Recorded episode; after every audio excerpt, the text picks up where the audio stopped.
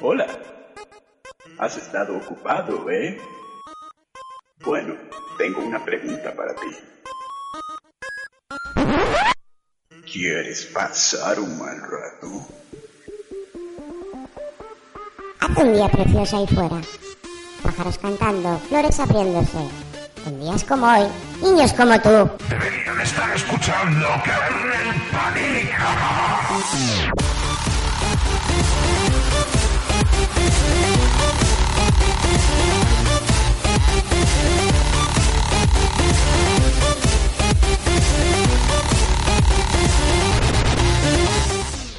この番組はご覧のスポンサーの提供でお送りしました。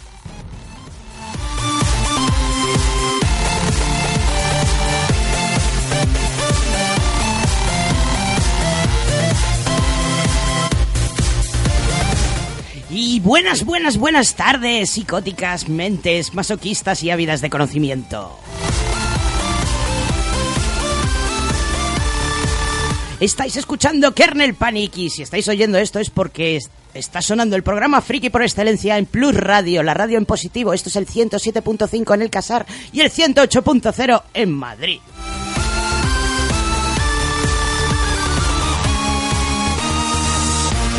Sentimos interrumpir esta conexión tan interesante que tenemos con nuestros compañeros de Auto FM desde Le Mans.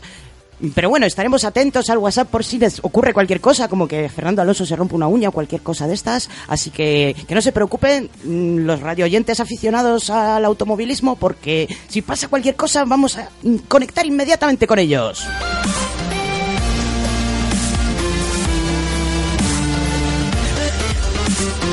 Pero estamos aquí para hablar de temas frikis. ¿Y qué hay más friki que crear cosas? Eh, bueno, buenas tardes, Garganta Profunda. ¿Cómo está usted? Buenas. ¿Qué tal? ¿Qué tal lleva la semana? Con calor. ¿Con calor en el búnker? Con mucho calor, sí. Y para hablar del tema tan interesante como la impresión 3D y el movimiento maker, tenemos a dos increíbles mentes superiores mmm, tecnológicas que están haciendo ahora mismo el zombie. bueno, primero, lo primero es nuestro psicópata, que ya lo presentamos hace unos cuantos programas, pero hoy es la primera vez que realmente asiste físicamente en cuerpo y alma a este programa, y es nuestro querido compañero de Da Capo, gran capo de la mafia del Casareña, Edu, Edu Torres, ¿cómo está usted? Muy buenas tardes, estoy estupendamente. Eh, me acabo de dar cuenta, bueno, acaba de presentar. Me acaba de presentar. Eh, estás presentado ya. Estoy ¿no? presentado, pero digo a los, a los que faltan. A, a los guapos. A los y guapos. el más guapo ingeniero de cabecera de Plus Radio, ay, Luis Salva. Que, que, me siento como Dios con esto de crear. Oh. Hombre, es que, vamos a ver, parti partimos de, de, la idea de que los ingenieros son los creadores del mundo. O sea, yo a ti te Eso veo. sí conoces pocos.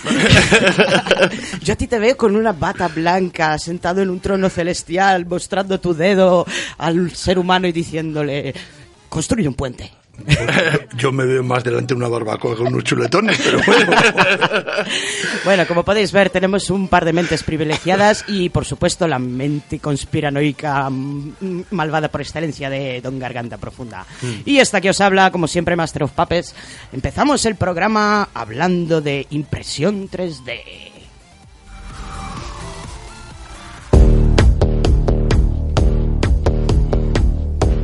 Porque qué leches es What the fuck es impresión 3D. A ver, explain, please. Por favor, que alguien me lo explique porque yo soy cartul y no lo entiendo. Algo que hacían nuestras abuelas hace mucho tiempo con la manga pastelera. Yo creo que incluso algo que hacían en, en pues casi casi en la prehistoria, con el primer torno de barro que se, que se construyó. Ay, yo que pensaba que íbamos a hablar de tecnología moderna. No, no, vamos a llegar, vamos a llegar. Vamos a llegar. Ten en cuenta que entre, entre Luis y yo acabamos de destrozar la media de edad de este programa, aun sumando todos los anteriores, de las Pero, cinco temporadas que lleváis. Todo el mundo sabe que tú tienes 14 años y tú tienes 16, o sea, a mí no me engañé. Por eso, por a eso. A mí esas calvas no me engañan, o sea, esto es lo de la calva es una moda. También dicen. Verdad, verdad, chama. El caso es ese, que, que, que debe ser que como somos viejos, pues siempre miramos para atrás para ver de dónde vienen las cosas. Y pues es probablemente se inventó el 3D, yo creo que con el primer torno. Sí. Cuando se puso un cacho de barro encima de una madera y la hicieron girar. Bueno, pero vamos a ver, ¿qué es exactamente la impresión 3D? ¿Tiene algo que ver con la, sim- con la impresora de Gutenberg o algo así? No. Pues eh, bueno, hay algunas variantes que sí, pero vamos, lo que todo el mundo conoce como impresión 3D, que básicamente es uno de los trepecientos tipos de impresión 3D, la FDM, es, como te decía antes, una manga pastelera, es echar plástico calentito por hilitos, hilitos unos encima de otros, haciendo capas, capas, capas, y al final haces la tarta, que la tarta puede ser lo que quieras diseñar. Esa es la, la, la- vamos, la, la que más común, la, la que más ha llegado, pero realmente hay, bueno, las primeras que iban con, con rayos UV, Sí. que siguen funcionando y siguen eh, experimentando con ellas, que lo que hacían era sintetizar una resina o, ca- o catalizar una resina. Eh, bueno, tipos... eh, Tipos y subtipos, porque luego dentro de los tipos nos encontramos varios subtipos. Yo creo que nos deberíamos de centrar en la, en la de, de- en la de FDM porque es la que... Las otras, pues hombre, ¿Qué un son poco- las siglas FDM? Pues es eh, deposición, es modelado por deposición fundida. Uy, qué mal suena eso. Normal que quisieran decir FDM. Sí, ¿eh? sí, sí. O sea. Pegar un cagarro de plástico ahí. Ah, eso. Mm, Básicamente es eso, tener flojera de, de- Aquí el esfínter es metálico y, y va emitiendo, va pasando hilitos. Pero al final, al final es un tracto digestivo. Efectivamente. Le metes una cosa por un lado y sale un, churrillo por el otro. Bueno, yo al más puro estilo de nuestra querida churrupina he traído una serie de hitos históricos, es una serie de años ahí en los que pasaron cosas que tengan que ver con la impresión 3D, así que voy a pasar a citarlos y vosotros me vais completando. Mm. Pues esto ya en 1859, un fotógrafo y escultor francés llamado François Willem muestra la primera tecnología de escaneo 3D del mundo. Fíjate, estamos en el siglo XIX mediante el uso de 24 cámaras de fotográficas simultáneamente a un mismo sujeto desde diferentes ángulos.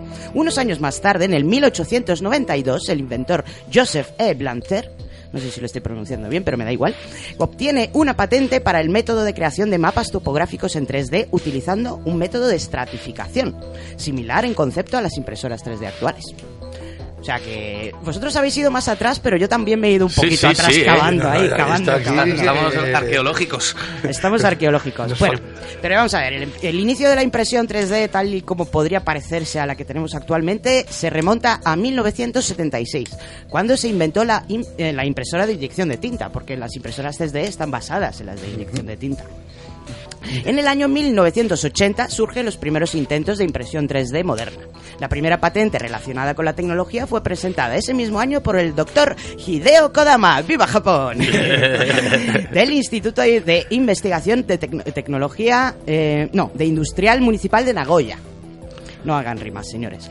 Que describe un sistema de prototipado rápido de fotopolímetros. Es que, que vaya palabras. Fotopolímeros. ¿eh? Fotopo- Fotopolímetros. ¿Fotopolímeros o fotopolímetros? Fo- fo- eso, eso, fotopolímetros. Pues no, no, no, no son fo- fotopolímetros, son fotopolímeros. Polímeros, eso digo, fotopolímeros. Eso, foto... ah, ve- venga, a ver quién lo dice más rápido. Fotopolímeros. El desenredador que lo desenrede, ponen desenredador.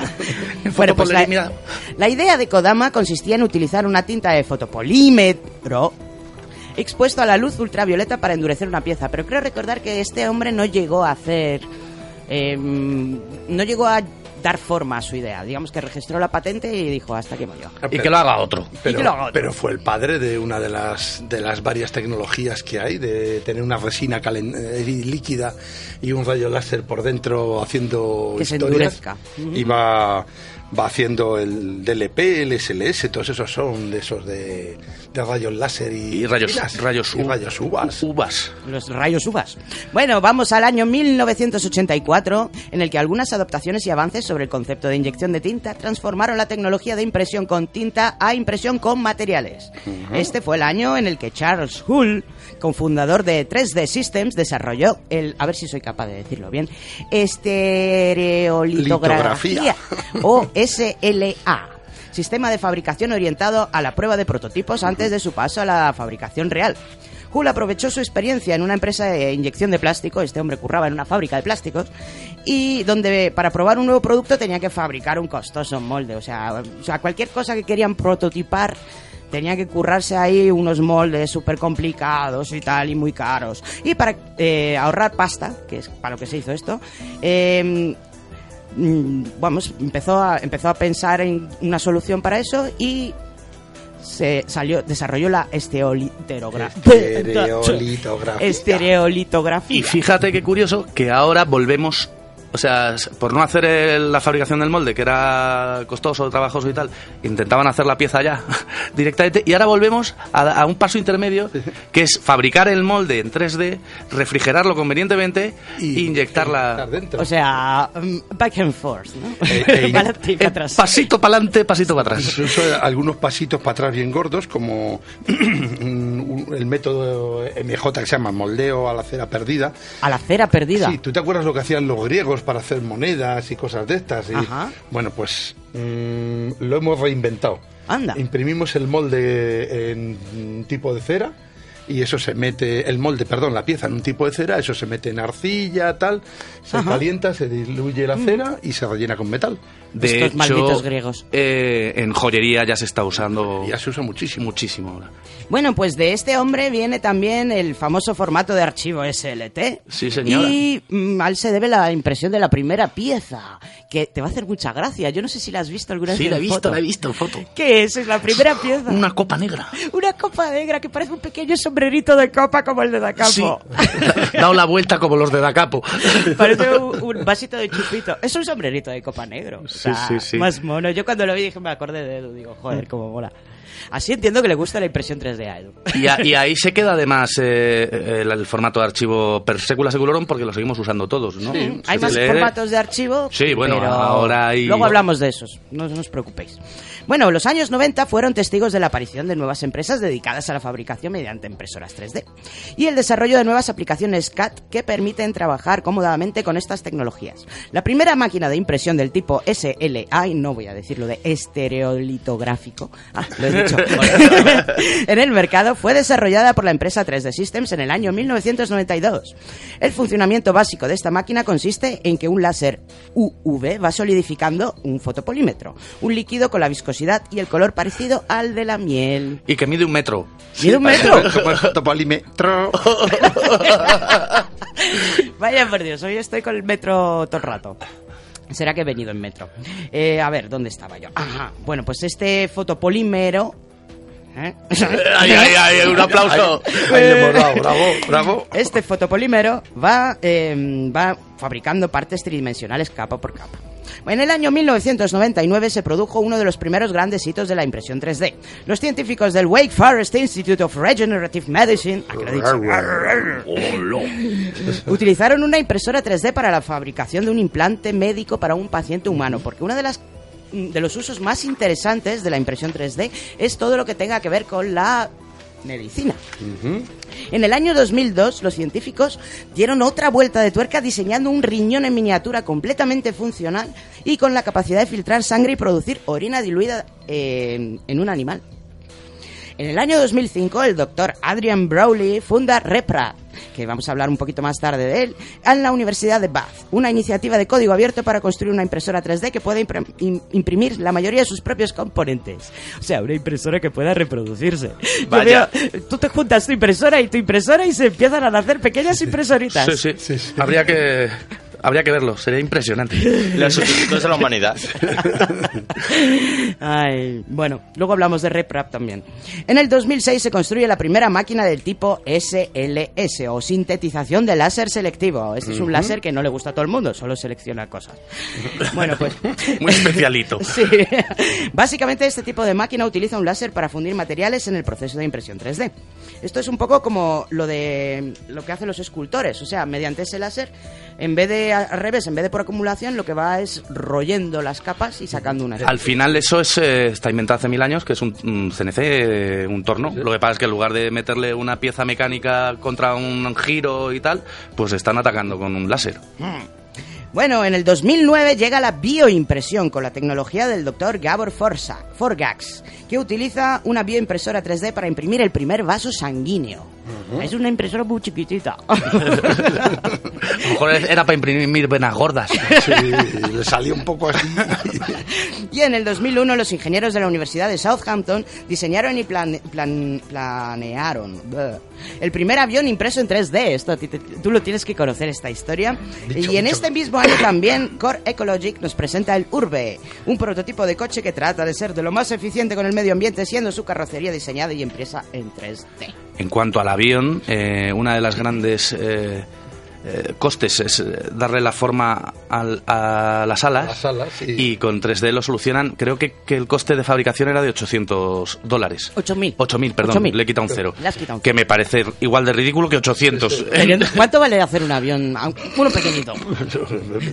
Vamos, hablas de millones de dólares mm, y ya Bueno, depende de los que sean. ¿Por qué le pregunto a don- nuestro ingeniero de cabecera? Porque nuestro ingeniero de cabecera es ingeniero de aeronáutica, por cierto. Y ahí empiezas a hablar eh, un jumbo, no me acuerdo cuánto no sean 30 y no sé cuántos, 40 y no sé cuántos millones, algo más creo que era. O sea que depende de lo que hagas, esperamos una pasta. O sea, 800 dólares en un avión. 8.000. 8.000 dólares en un avión es. No te vale eso y el posavasos Vamos, de la silla de... El posavasos del piloto, luego descubre que tenía CD. ¿Y cuánto se rebajaría el precio de un avión haciendo las alas ma- bajo este método? Vamos a ver, ahí la, eso es una pregunta como... Y, abierta. ¿Qué es el amor, no? Depende de muchas Claro, cosas, o sea, tamaño... tú tienes aviones función. que pueden ser para volar con un tío a dos por hora o bichos para ir en supersónicos raseando, no es lo mismo. Bueno, hay que decir que el avión que he citado era un avión no tripulado. O sea, Sí, el, primer avión fue un avioncito. Ah. Vamos a Un dron. Y ahora Mm, se- No era un dron, era un avión no tripulado. Hay diferencia entre un dron y un avión no tripulado, sí, creo. sí, sí. Pero esto ya que me lo explique Don Luis, que seguro que lo sabe. y ahora, hoy mismo, por ejemplo, pues yo tengo compañeros que están trabajando en fabricación de drones y cosas de estas, y la 3D se utiliza para hacer moldes, para hacer algunas piezas, para hacer, se utiliza muchísimo. Es un método muy barato. Se utiliza para hacer coches, tráqueas, huesos, de todo. O sea que tráqueas, tráqueas, de las de... Sí, sí, de, de las de tragar. De, de esas, Sí, de sí. esas. Bueno, vamos a empezar a hablar un poquito de las tecnologías. Las tecnologías. Música de Tron de fondo.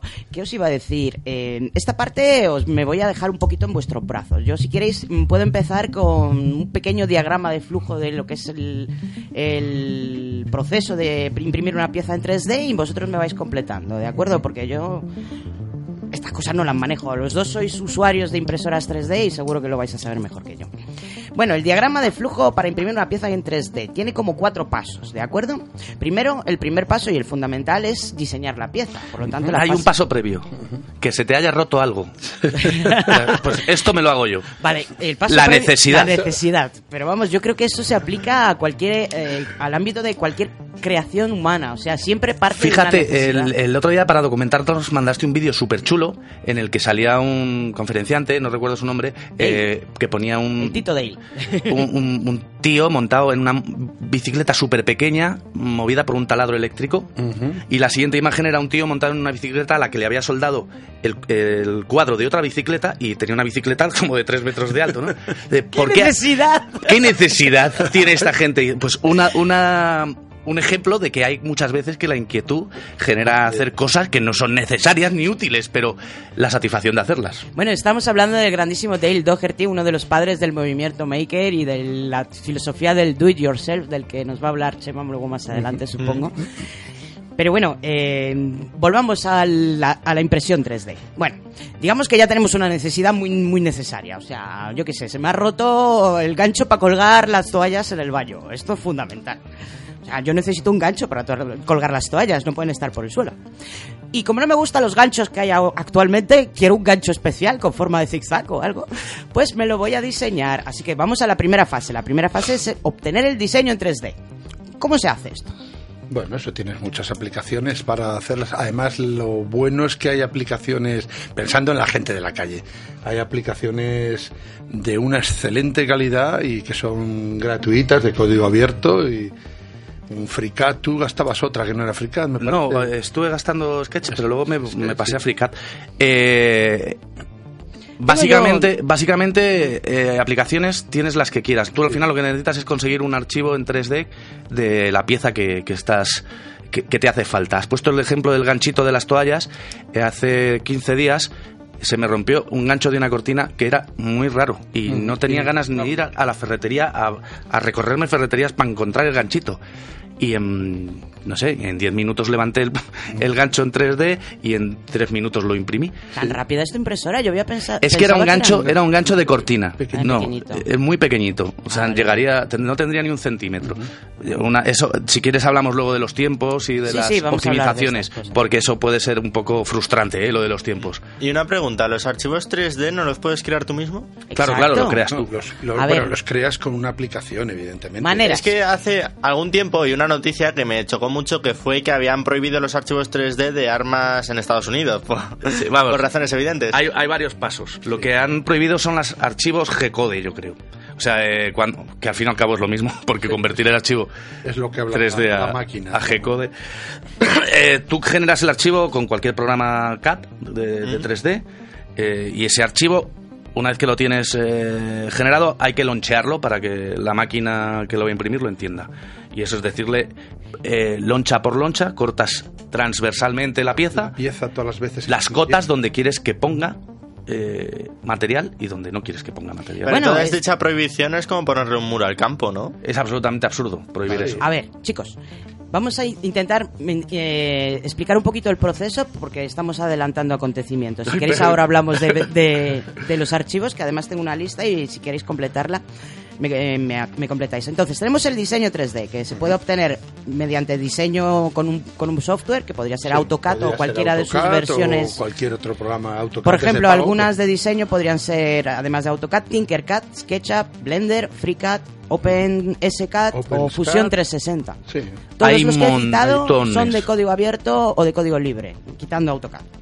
Sí, AutoCAD es la de pasta. Sí. pasta. Sí. Eh, bueno, luego está lo que decíamos del loncheado, es que se Eh, llama un segundo, proceso- para el que tenga interés eh, en, en meterse en el tema, hay un tipo que se llama, o se hace llamar Obi-Juan, Ah, sí. eh, vídeos maravillosos. que hace unos vídeos sobre FreeCAD, pe- pero espectaculares. O sea, en cinco minutos, eh, súper rápido a la pieza, y además es que tiene muchísimos. Quieres hacer una rosca, quieres hacer un no sé qué, quieres- y, y súper claro. Y. ¿Cómo se llama? extremadamente- Se llama Obi-Juan. Obi-Juan con J. Sí, J. y, adem- y lo reconoceréis porque empieza todo el vídeo diciendo Hola, soy Obi-Juan. Y parece súper coco.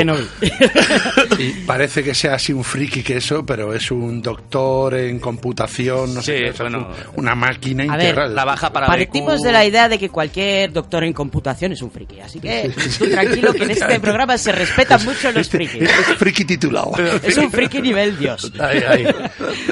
Bueno, lo siguiente es transformar ese diseño en capas, lo que tú llamabas lonchear, que se llama proceso de laminación. Tú ten en cuenta que la impresora imprime eh, por capitas. Entonces te hace una capa una décima de milímetro, otra después, otra después, otra después. Hay que lonchearlo. Algunos, algunos softwares que sirven para. Algunos softwares de laminadores se- son el Slith Slicer, 3R, sí. no sé si se pronuncia así o no, el Cura Ultima Maker, el Repetier Host o el Simplify 3D. Sí. Correcto. Em, correcto, correcto. También eh, hay, una, hay otra forma de ha- hacer, hacerse con la pieza en 3D que no es la de diseñarla, sino la de escanearla. Hay muchísima gente que se dedica al cine, sobre todo, y a la animación 3D y a, la- a los videojuegos que tienen una especie de escáneres con el que escanean algo real y lo, eso ya directamente se transforma. No sé Sí, si luego hay que retocarlo. Hace el SLT directamente. Sí, creo. genera un SLT. Es, eh, es otra de las vías, efectivamente, escanear lo que no necesitas conocimientos para levantar una pieza en Y 3D. además no es nada caro. He visto un escáner, por ejemplo, que se llama, bueno, gracias eh, por la comisión que me van a pagar, el escáner XYZ Printing Scanner portátil en 3D de Handheld. Y cuesta unos 229 dólares. Es- Digo, dólares, sí, dólares. Sí, lo, en Amazon. lo único que pasa con los escáneres es que sí que hay mucha diferencia en, según lo que cuesten. O sea, te Relación encuentras escáneres de 100 pavos y escáneres de 50.000. Y el tercer, la tercera manera de conseguir algo es no creándola. Desga- cogiéndola, descargándotela. descargándola. Y por supuesto, por ejemplo, el, el banco de, de archivos, son archivos STL, bueno, son muchos tipos de archivos, es Thingiverse, por ejemplo. Thingiverse es uno de los más grandes que hay, que, yo, hay, que yo conozca. hay un montón y los hay especializados. muchísimos. en Luego también hay páginas en personales. ingeniería, En la de Dios. Lo que- Yo, por ejemplo, visité la página de un señor francés que tenía en su web solamente un diseño y era para hacerse un robot tamaño real. O sea, tamaño persona. Te lo te lo podías descargar todo y el manual lo tenía en francés y en inglés, así que maravilloso este hombre. Sea, Sobre todo si te hace falta un robot. Yo necesito un robot, o sea, Yo no sé sobre cómo todo tamaño vivir. humano, o sea, ¿qué cosas puedo hacer yo con eso? No puedo vivir sin un robot, por Dios. Además, si, si se te rompe una pieza, pues la imprimes otra vez. Claro, ¿sabes? y si no me gusta el tamaño de alguna, la puedo Pues también modificar. la modificas a tu gusto. Bueno, ya estaríamos hablando del robot Quasimodo. ¿no? Ah, Bueno, vamos a hablar sobre formatos de archivo. Voy a citarlos, ¿vale? Y me vais completando, como siempre. El formato de archivos STL, que hemos dicho que es eh, proveniente del inglés Standard Triangle Language. Oh, yeah. Oh, yeah. Es un formato de diseño asistido por computadora de tipo binario o ASCII2, que define la geometría de objetos 3D, excluyendo información como el color, las texturas y otras propiedades físicas que sí incluyen otros formatos de CAD. El PLY, no sé si se dice PLI o es PLY. Le llamamos PLI para simplificar. Eh, el PLI, el PLI. El PLI es un formato de archivo de computadora conocido como formato de archivo de polígono o formato de triángulo de Stanford. Fue diseñado principalmente para almacenar datos tridimensionales de escáneres 3D. El formato de almacenamiento de datos admite una descripción relativamente simple de un solo objeto como una lista de polígonos nominalmente planos. Se puede almacenar una variedad de propiedades que incluyen color y transparencia, normales de superficie, coordenadas de textura y valores de confianza de datos. El formato permite que uno tenga diferentes propiedades para el frente y para la parte posterior de un polígono, o sea, pues la cara y el culo del polígono pueden ser distintos. Efectivamente. Y hay dos versiones de este formato de archivo, una en ASCII2 o, y la otra en binario. El OBJ, que es como una oveja muy grande. La BJ toda la vida. El OBJ de toda la vida, o sea, el formato OBJ. Es, es un formato de archivo de definición de geometría desarrollado por primera vez por Waveform Technologies para su paquete de animación Advanced Visualizer. Es. Es un formato de datos simple eh, que representa solo la geometría 3D. O un pobre OBJ, no tiene colores Ni texturas. ni texturas. Pero tiene corderitos. bueno, es o BJ con B, ¿vale? Eh, luego, luego tenemos el lenguaje de modelado de realidad virtual o el VRML.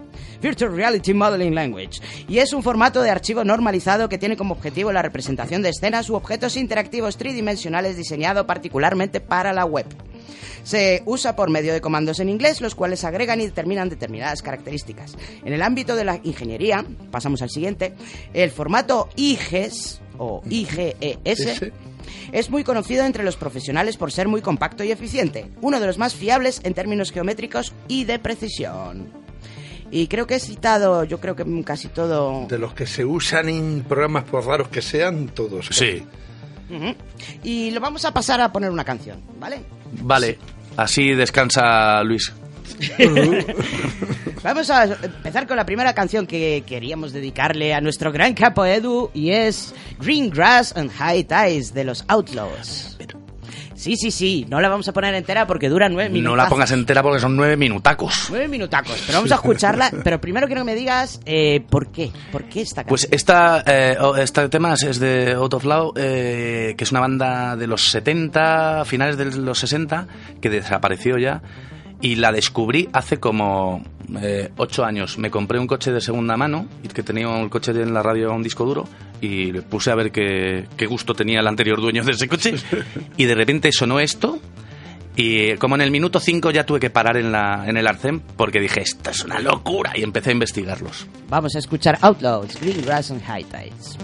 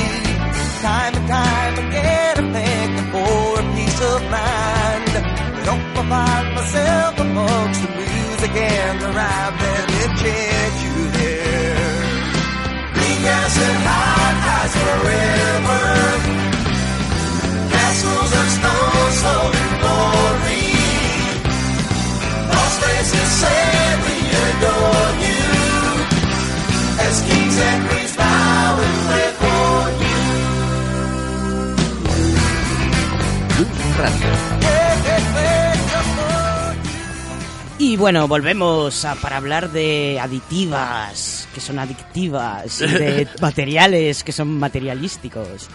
Vamos a empezar con las aditivas. ¿Qué leches es eso de las aditivas? No tengo ni idea. Pues aditivas, yo creo que un poco lo hemos tocado, ¿no? Es, mm. lo que decíamos antes, hay mm, sistemas que te permiten crear la pieza generando y hay sistemas que te permiten generar quitando, que son sustractivas. Pues mm. el láser que hablábamos antes, eh, que se utiliza mucho en, eh, o, bueno, o que pretenden utilizarlo mucho en, en medicina. En espacial, en cosas de estas. Eh, eh, suelen ser eh, sustractivas y pues las que tenemos de los chinos que compramos ahora por cuatro pesetas y tal suelen ser aditivas. Algunas digamos que tienes el material mm, ya puesto, pongamos y vas y vas vas cogiendo parte de ese material lo vas haciendo pieza pero no vas añadiendo más material, sino que está dentro de, de una cama líquida, alguna cosa de estas. Una cama líquida. Que en cualquier caso Esto yo es como la- lo mi cama de consideraría- agua. eh. Yo lo consideraría adictivo al final. Sí, Estás al final, Es adictivo. adictivo total. totalmente. Serían esas dos las tecnologías que hay, no hay más. que yo conozca, ¿no? O, Eh, yo o- conozca- le pones o le es que- quitas. categoría. Es, que- es que son, digamos, unas, son dos definiciones, digamos, muy, muy, muy, muy amplias, muy, Muy amplias, muy amplias. claro. O sea, luego están todas las tecnologías que hay, que hablábamos de láseres, de hasta con yeso. Con yeso, Eh, sí. Hasta con yeso las hay, o sea que, que de Hewlett Packard tiene unos cachazos muy curiosos. Que además te permite darle color a cada parte. a cada capa. A cada Sí. capa. Vamos a hablar de materiales. Venga. Venga. Primero vamos con los habituales, ¿de acuerdo? Los que más se utilizan y luego hablamos de los extraños. Vale, pues eh, el más, más, más habitual, por lo fácil que... eh, a ver, hay, hay dos partes que quería, quería dejarlo ya claro antes. Una vez que tenemos la pieza hecha y, y queremos lonchear, cuando hemos loncheado, en ese archivo en el que decimos vamos a hacer las... Ahí hay que decirle ya todo. Las láminas. Las láminas, qué, qué material voy a usar, qué temperaturas quiero, qué tipo de borde, si necesito que cree... eh, hay partes voladas a lo mejor de una pieza que necesito que cree Haya un que soporte. haya ¿Por soportes. qué es tan importante el material? ¿Qué características mm, son importantes? Hombre, ¿Es la da- dureza, la te da- durabilidad, claro, te la da las propiedades. Tú- flexibilidad? Tú, puedes tener materiales que dan un acabado maravilloso, pero a lo mejor mecánicamente no son buenos. Entonces, para hacer una figura chula, te quedan bien, pero si tiene que tener resistencia mecánica, ¿qué haces con eso? ¿La resistencia al calor es importante? Eh, Es muy También. importante. De hecho, ahora empiezan a hacer materiales que después, porque al fin y al cabo lo estás haciendo fundiendo el material, con lo cual la temperatura de fusión es la que es.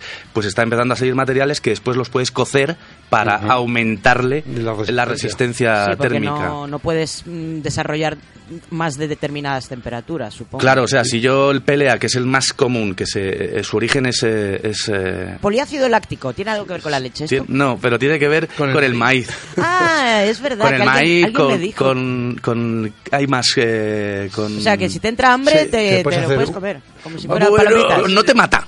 Yo, un bocata pelea, no sé si estará muy sabroso. Oye, te puedes pero- imprimir una mazorca de maíz en pelea y... Hombre, yo me imprimí- Una loncha de chope. Una- Unas lonchitas de jamón, una cosa así. Eso ¿no? luego cuando, lo- cuando lonches. Claro, pero no sería absurdo hacerte imprimirte una loncha de chopet pudiendo imprimirte un chuletón. Eso te iba a decir. o sea. Luego hablamos de impresión de comida, ¿vale? Luego, además del PLA, que es biodegradable y reciclable, por cierto, porque Sí. esto es muy importante. Esto de la impresión 3D, eh, como, como todo lo que suena a tecnología parece que va a contaminar, pero es todo lo contrario. Es, está muy basado en la reutilización de ciertos materiales. De hecho, ya empiezas a tener máquinas para reutilizar tus propios sobrantes a precios muy competitivos y sacar todos los despojillos y volver a hacerte tu hilo. Bueno, y, Ahora que y- se- y, por que- ejemplo, en el espacio es una cosa Fundamental. muy útil. Tú en vez de llevarte 70 herramientas ahí, te llevas la impresora 3D, la trituradora generadora de filamento y, el- y la saqueta de... Esto, eh, cuando, cuando estuve leyendo hace poquito sobre los mm, futuros viajantes a Marte que se van a quedar ahí, pues esta gente van a tener que imprimirse las cosas, ¿no? Claro. No pueden llevar tantas cosas como... De aquí a nada, los padres le dirán a los hijos cuando crezcan, ahora te las imprimes tú solo. Bueno, eh, entonces hablábamos de PLA, que es biodegradable y reciclable. Y muy Luego- facilito de imprimir. y muy. Facilito de imprimir. Luego también tenemos el ABS, que no es el freno del coche, ¿no? No. Es el... ac- Espera, esto vais a reír. Acriloni- butadieno, estireno. Butadieno estireno. Ese me cayó en un examen a mí en tiempos, así que... Jolines, es que tiene algo que ver con el butanero esto, el butanero. En fin. Bueno, el pues, ABS, el- lo bueno que tiene es que tiene unas capacidades mecánicas mucho mejor que el que Este el procede del petróleo, PLA. ¿no? Procede del petróleo. Cuando se imprime eh, emite unos vapores que no son muy sanos, No. también hay que decirlo, que No, conviene que sea un sitio oreado y tal, pero es más exigente. Eh, ti- Más tiene temperatura de fusión, supongo. Y más delicadito. más delicados. Tiene efecto warping que se llama, que es que tiende a Eso suena contraerse. muy cool, lo de sí. warping. No he encontrado, mira que, por ejemplo, para lo de Makers, lo de hacedores me parece una cosa como muy quijoquetesca y me mola. Pero para ese efecto no de. El warping, tiro, tiro. Me, me re- me retuerzo, efecto me retuerzo. me, me retuerzo y me, de- me regunguño. O sea, efecto de regunguño no queda muy Me bien. ¿no? encanta, me encanta. Le afecta mucho la temperatura si hay corrientes de aire. Entonces, ese tipo de material hay que imprimirlo en una caja, que la impresora esté ¿eh? un poquito más eh, protegida, que no haya mucho Tiene que cambio ser un láser de temperatura. esos también, repipis, el que lo imprime. Dicen, No. esto Con la baratera de 100, de 100 pavos, joder, las he llegado a ver por 109, las nuestras. Sí, sí, ya están baratísimas. Luego tenemos el formato mascota o PET. El PET. El PET, que es el. El PET y sus te- variantes. El, Sí, el bueno, es que- tereftalato de polietileno. Sí, Uh. ese que es casi transparente, puede, admite contacto con alimentos. Sí, este es utilizado Pero- muchísimo en industria de la alimentación, para envases, botellas. Es un poliéster en realidad, ¿no? Sí, pero tienes infinita, infinit- eh, infinitos mm, potingos que se pueden extruir por ahí, con nombres de estos que ahora están de moda, grafeno. Uy, el grafeno. El y- está muy solicitado. Vamos, por Dios, este, vamos, yo lo invito todas las noches. Pero el grafeno no era este material tan útil para hacer microchips y cosas. Se, ¿Se lo llaman el, el bálsamo de Fierabras porque sirve para todo. Entonces, El ungüento amarillo. Fíjate, pa' un rote, pa' un descosido. así que Luego tenemos uno que suena a borrachera, el hips. Soluble en limoneno. El hips, que es poliestireno de alto impacto. Pero ese tiene una, una ventaja muy curiosa y es que tiene un comportamiento muy parecido al ABS.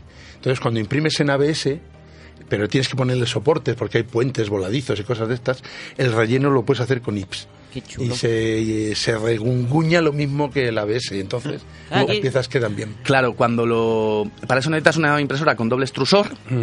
Lo bueno de ese material con el ABS es que van a más o menos la misma temperatura. Son, son Doble muy... extrusor, todo. espera, que me he quedado ahí. ¿Qué es el Pues doble dos extrusor? boquillas. Una boquilla me imprime el ABS que me está generando la pieza y otra boquilla me imprime el soporte para las, pie- para las partes voladizas de la pieza. Ajá. Y cuando he terminado la pieza, meto en limonchelo, ¿has dicho? El limonchelo, muy rico. meto la pieza en limonchelo. Yo lo echaré en limoneno y me, me beberé el limonchelo. Vale. ¿no? y ese, ese material que solamente era de soporte desaparece. Ahora entiendo lo del. Ahí, es que si está el limonchelo... me da un pedo.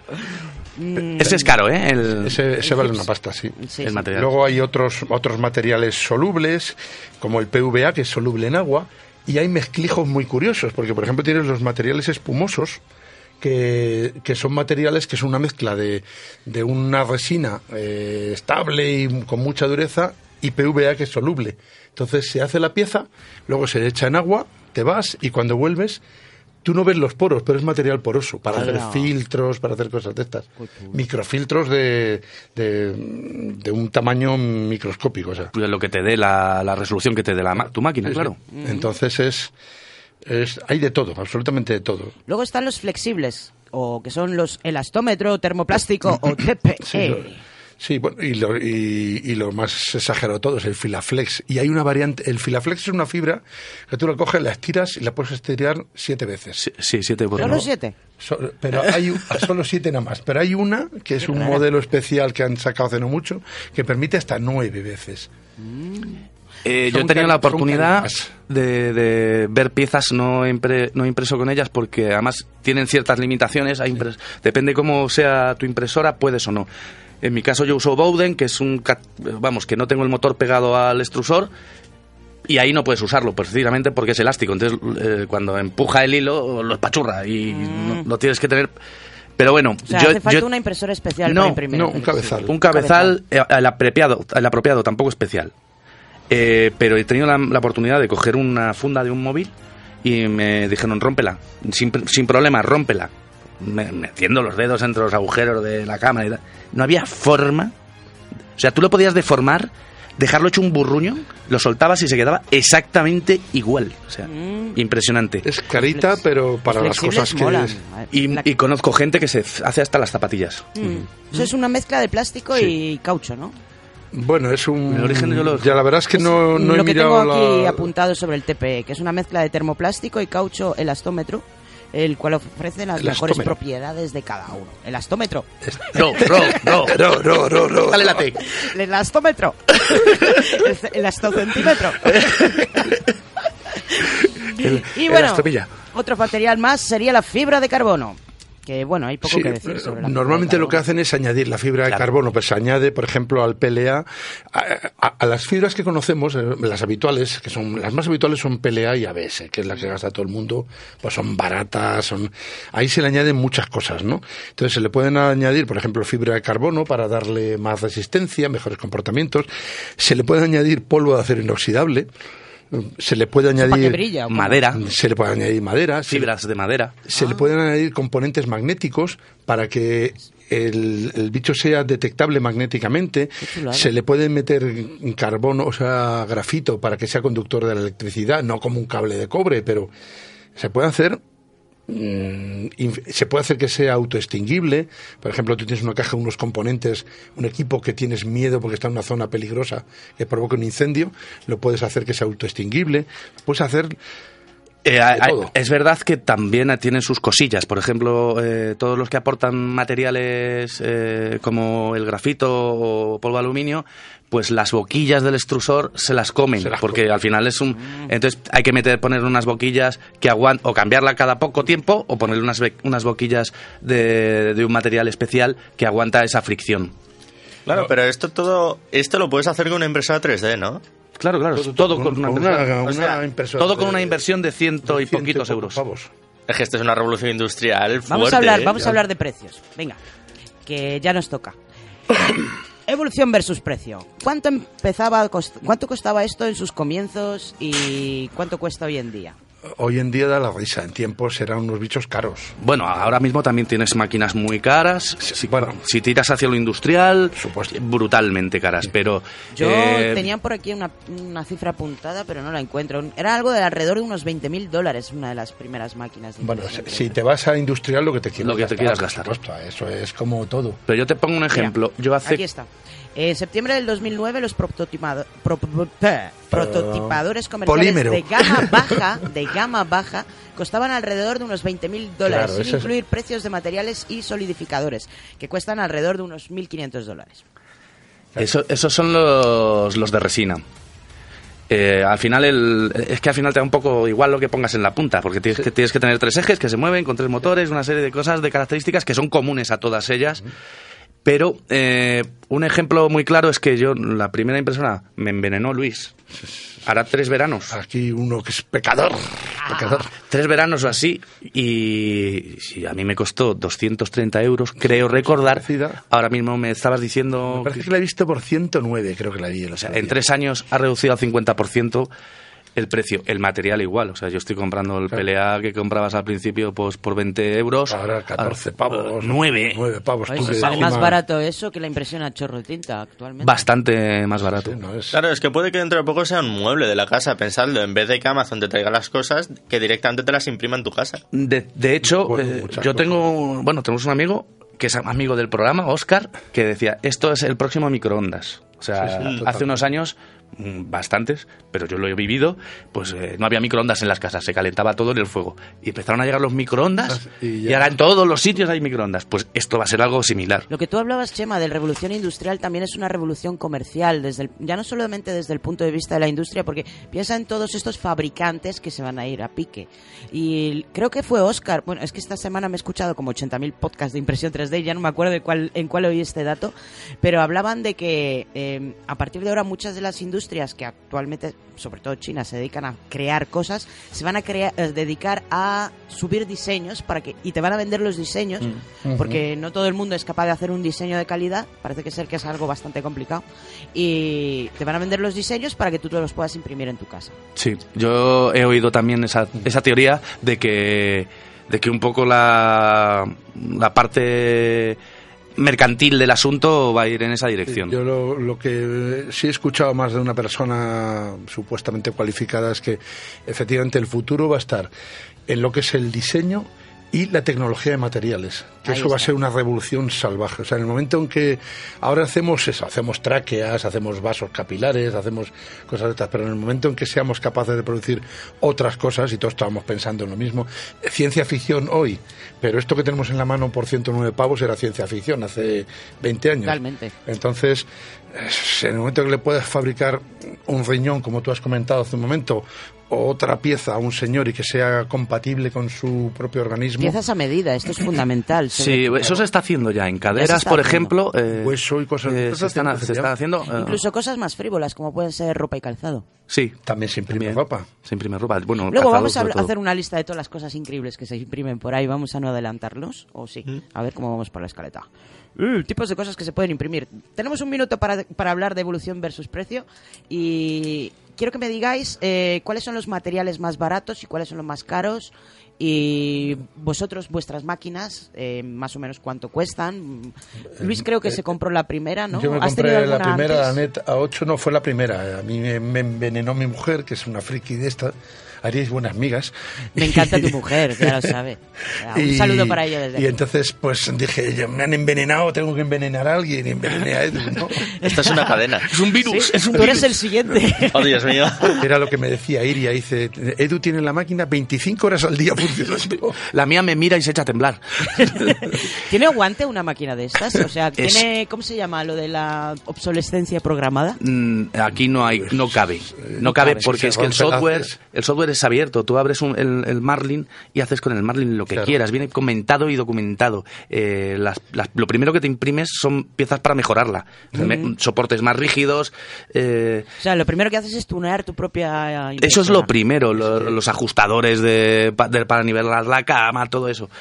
Eh, precio ya te digo o sea es como pues eh, como si los coches ahora costasen un euro y corriesen a mil kilómetros por hora pues así va evol- evolucionando esto Sí, es... ¿Alguna recomendación para alguien que quiera in- in- meterse en este mundo? ¿Alguna marca? ¿Algún kit? mi experiencia eh, y la de la de mi proveedor con el que tengo muy buena relación hoy lo quería haber traído pero no ha podido tenía un compromiso que se dedican a vender máquinas Otro día le traemos, no hay ningún problema. es eh, que como la ANET Sí, hay... ¡Ay, la nete! La net, la- que es la más barata y la más sencilla, para Sí, empezar hay, no hay, hay- nada. hay dos equipos ahora que están muy, muy, muy de modas. Uno es la NET, que el único problema que tiene es que te la tienes que montar tú, entonces tienes que ser un poquito habilidosito, pero vamos, tampoco hace falta nada del otro mundo, que está en ciento y algo. Ciento y poco. Y luego, por hablando de, de cacharros, por debajo de 200 pavos. Y luego se ha puesto también muy de moda ahora la Creality Ender, tal, que viene un poco más montada. Y, y que, bueno, pues te ahorras el trabajo de montarla, pero nada más. O Yo sea, creo que, son- es, que, es que además si te mola el rollo, eh, montarla es una terapia cojonuda porque, Es que porque vas a tener que repararla muchas veces. Forma parte del encanto de Bueno, más, hacer las más que repararla, modificar. Sustituir, modificar, efectivamente. Tenías que ver mi impresora ahora, mi impresora ahora mm, hace Les unos tamaños alerones y, spoilers. que, que, que no se parece en nada a lo que... O sea, parece un engendro del demonio ahí. Ay, ay, ay, Claro, la es- veo. él, la ha agrandado. Explícalo, Luis, porque es que-. Sí, no, yo me encontré, fue un problema en mi empresa, teníamos que enviar un- una única unidad a la India de un producto que fabricar, había que fabricar un montón porque uno no te lo fabrican, costaba un pastón y en mi impresora no cabía. Bueno, pues la, la tuneé, la hice más larga y pues lo imprimimos y en la India está la y pieza. va perfecto. Y Bueno, una vez tienes la base la puedes ir ampliando tú solo. Sí, o sea, sí. te puedes coger una de 100 y te puedes montar tú solito una de 20.000. Bueno, y además, sobre todo lo que pasa es que una vez que ya sabes cómo funciona, eh, ¿y por qué no le agrandamos esto? ¿Y por qué no le cambiamos el otro? ¿Y por qué no le ponemos un motor más? ¿Y por qué no hacemos un... ¿Y por qué? ¿Y por qué? ¿Y por qué? Y al final... También un poco es, es lo que decíamos antes, tienes que tener un motivo, o sea, o tienes mucho tiempo, que no es el caso de Luis ni el mío, o tienes una necesidad imperiosa, que es, pues oye, necesito, una pieza, si mi, si mi cama, que se llama así, es de 20 por 30, y necesito que la pieza sea de 19 por 40, pues a ver cómo me las apaño. Bueno, vamos a ver qué cositas rápidamente se pueden imprimir antes de ponerle la canción a Luis, porque nos acercamos peligrosamente a horarias. Así que cosas increíbles que se imprimen en 3D. Tráqueas. Yo cuando he visto lo de la- Casas. Primero, por casas. Hablamos, eh, de, por ejemplo, de una casa que fue impresa en China con una impresora gigante de 6 pun- eh, 6,6 metros de alto. Y como tinta utilizaba un combinado de cemento y fibra de cristal. Sí, señora. Vosotros conocéis el Bugatti Chiron, uno de estos que llevan el Ronaldo y cosas de estas. Las pinzas de freno del Bugatti están hechas con 2.213 capas de titanio. Toma ya. Ahí estamos. Joder. Así que De, de todo. Eh, lo último que he leído así en plan grandilocuente es un cuartel militar móvil eh, de lo- de- del, del ejército estadounidense. Y hablando de armas, hay mucho modelado de armas. Sí. Las armas, hay modelos de armas imprimibles y que funcionan. Y que pese a las polémicas que levantan, se ven cada día más. Supongo que en Estados Unidos estará muy de moda esto. Pero es que el problema es que eso cómo lo puedes evitar. No es que una vez aprendes... Lo que se puede es prohibir las armas. O sea, que tú te la puedes un- imprimir, pero no la puedes usar. lo único que habría que avisar es si algún iluminado piensa comprarse la impresora para hacerse cualquier tontunada de estas. Que una cosa es la resistencia del acero cuando tiene una cosa dentro que se pone a 1600 grados durante unos instantes y otra cosa es el plástico con una Eh, pieza de eh, 1600 sí, pero grados esto yo dentro, creo ¿eh? que es un poco de karma. O sea, el que se quiere imprimir un arma para usarla en Sí, plan hombre, a lo- ilegal, a lo si mejor- le estalla en la cara, igual hasta le viene bien. A lo mejor esta es una especie de limpieza de, Es un método de maltusiano, ¿no? como, como los selfies. Se- Sema estaría muy de acuerdo en que la gente se imprimiese lo que quiera. Y, y ya nos vamos quitando morrayita. Y ya está. Yo creo que controlar la munición sería muy interesante, porque fabricar la munición ya no es tan, Tan fácil. ya no es tan imprimible. Eh, siguiente, bueno, cosas bonitas. Prótesis y órganos. Se pueden imprimir prótesis de todo tipo en 3D, desde manos hasta piernas, con un costo aproximado de 100 dólares, cuando la forma convencional suelen costar miles de dólares. Por ejemplo, está el caso este del niño eh, al que le imprimieron el brazo de Iron Man. O sea, una cosa más chula. O sea, ¿quién no quiere tener el brazo de Iron Man? Chachán. O, por ejemplo, un problema muy gordo que hay con la gente que sufre incendios y tal, la piel. Ya se logra hacer. Se puede hacer con, imprimir piel, Con bueno. células madres inducidas. Es un proceso que, bueno, no sé exactamente a qué grado de desarrollo ha llegado, pero en Holanda, por ejemplo, ya han implantado. Bueno, chicos, os voy a cortar en serio porque si no, no vamos a poder escuchar. Nos van a laminar. Nos van a laminar. Nos van a hacer G-code.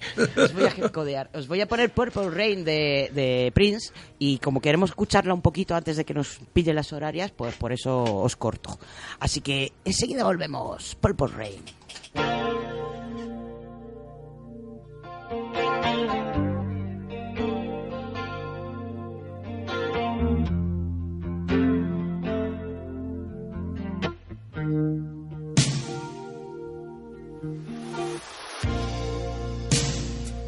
I never meant to call you when you sorrow.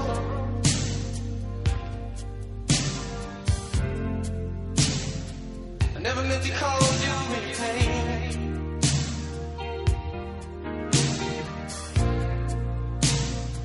I don't wanna want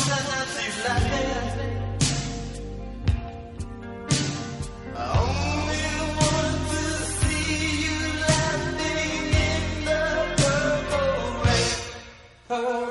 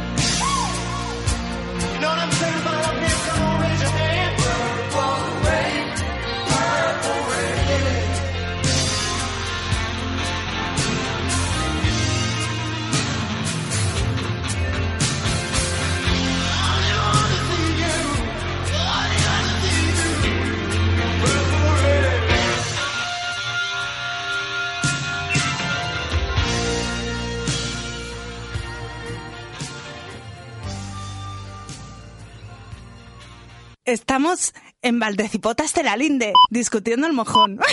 En Valdecipotas de la Linde nos puedes escuchar en plusradio.es. Son las 7, las 6 en Canarias. 107.5. La próxima tortura. El pan. Y volvemos después de escuchar este maravilloso Prince que le queríamos dedicar a nuestro querido ingeniero Luis Álava. Qué maravillosa esta canción. He traído, traído la versión corta, ¿eh? Y esto que estáis oyendo de fondo es un artista que se llama Winter Gatam, que ha hecho una máquina de canicas alucinante. Esto que estáis escuchando es- está hecho por una máquina hecha a mano, o sea, todo con canicas cayendo. Alucinante, miraros el vídeo. El vídeo es impresionante. es alucinante, es alucinante. Y esto enlaza mucho con lo que íbamos a hablar a continuación, que es el movimiento maker, el movimiento de hacedores, que somos los grandes creadores de este universo, que no una entidad mm, religiosa o teológica. Nosotros somos los creadores. Y como nos hemos quedado con algunas cosillas en el tintero de la parte de, la, de la impresión 3D, vamos a terminar, si queréis, de hablar un poquito de las creaciones que se pueden imprimir en 3D raras y extrañas. Bueno, no tan raras ni tan extrañas, simplemente increíbles. Eh, estábamos con prótesis y órganos, hemos dicho ya las armas, también se pueden imprimir automóviles, como el anterior mencionado Urbe, cuyo chasis estaba impreso completamente en 3D con plástico, lo que lo hacía increíblemente liviano, y ya varios fabricantes están experimentando con esta tecnología porque ayuda a bajar los precios, al ser más ligero también no necesita tanta potencia. Otra cosa muy interesante que se puede imprimir es comida. No lo entiendo. Yo Lo de la comida, yo, yo tengo un amigo que eh, ha fracasado en un negocio de impresor. Ha de- sí, sí, la- eh, lo puso un puesto en, el, en, el merca- en un mercado de Madrid famoso, además, eh, de impresión de comida en 3D y ha durado unos meses. O sea, creo que no estamos preparados. Creo que es muy lenta la impresión, te mueres de hambre mientras... Pero realmente tiene bastante, oye, tiene bastante sentido desde un punto de vista tanto ecológico como animalista, porque si te das cuenta es muy sencillo. Tú coges un poco de células de la vaca, lo reproduces en un entorno estabilizado, lo haces como fibra y te imprimes un filete. Y es una manera de comer carne sin matar una vaca. Pues sí, también es verdad, también es verdad. Pero todavía estamos un poquito lejos. Quizá dentro de 10 años estemos hablando de esta realidad y no referente a la alta cocina. No es tanta tontería. En Wall Street una, una empresa de carne vegana, eh, como por ejemplo Beyond Meat, que en parte hace esto de la impresión, salió a bolsa y lo petó. Y ahora mismo todo eso es un mercado muy caliente. Es que, es, que, es que va muy rápido todo, ¿eh? Va muy rápido todo. O sea, estábamos hablando, pues eso, que hace 10 años esto era ciencia ficción. Hace 10 años este móvil era ciencia ficción. Sí, sí, efectivamente. Bueno, eh, por ejemplo, para comida tenemos una impresora llamada Foodini que permite imprimir recetas. Tú le metes la receta y ella te la imprime. Utilizando, en vez de tinta, unas cápsulas de comida con los ingredientes. ¿Eso no se llamaba la abuela? Eso sí, Ah, una vez, lo más gracioso es que una vez que la ter- termines de imprimir hay que cocinarla porque está cruda. O sea, tiene un, un- un Ahí poquito- hay que ahí hay que retocar, perfeccionar el perfeccionar invento. el invento total. Eh, a ver si Me voy a quedar con la. Thermomix de momento. de momento la Thermomix. Bueno, ¿qué más cosas? Se pueden imprimir instrumentos musicales. Yo, por ejemplo, me encontré una guitarra completamente impresa en 3D, nylon, que se vende de forma comercial por 3.500 dólares. Y cuando avanza un poquito más la cosa, te puedes imprimir tu propia guitarra. Hay una compañía en Barcelona que por 300 euros te imprime en, en PLA, creo que es, que bueno, ya sabes que no te va a durar toda la vida, la guitarra que tú quieras. Y puedes comerte la que es de maíz. Y, y para los que no somos músicos y tenemos el oído bastante chungo, pues se pueden imprimir orejas biónicas.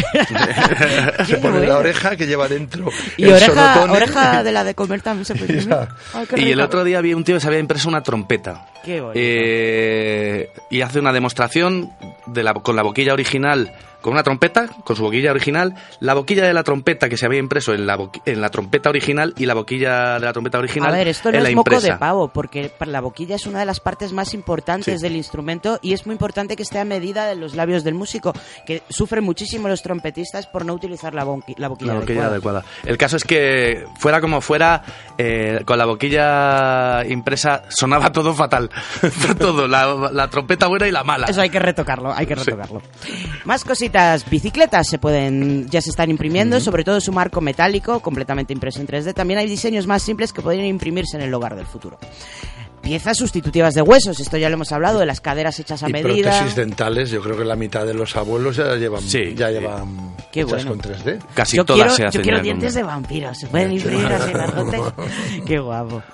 El- los robots, ya los he citado. O sea, hay, hay robots que pueden imprimirse completamente en 3D, ag- agregando solamente las partes em, eléctricas o la- los motores.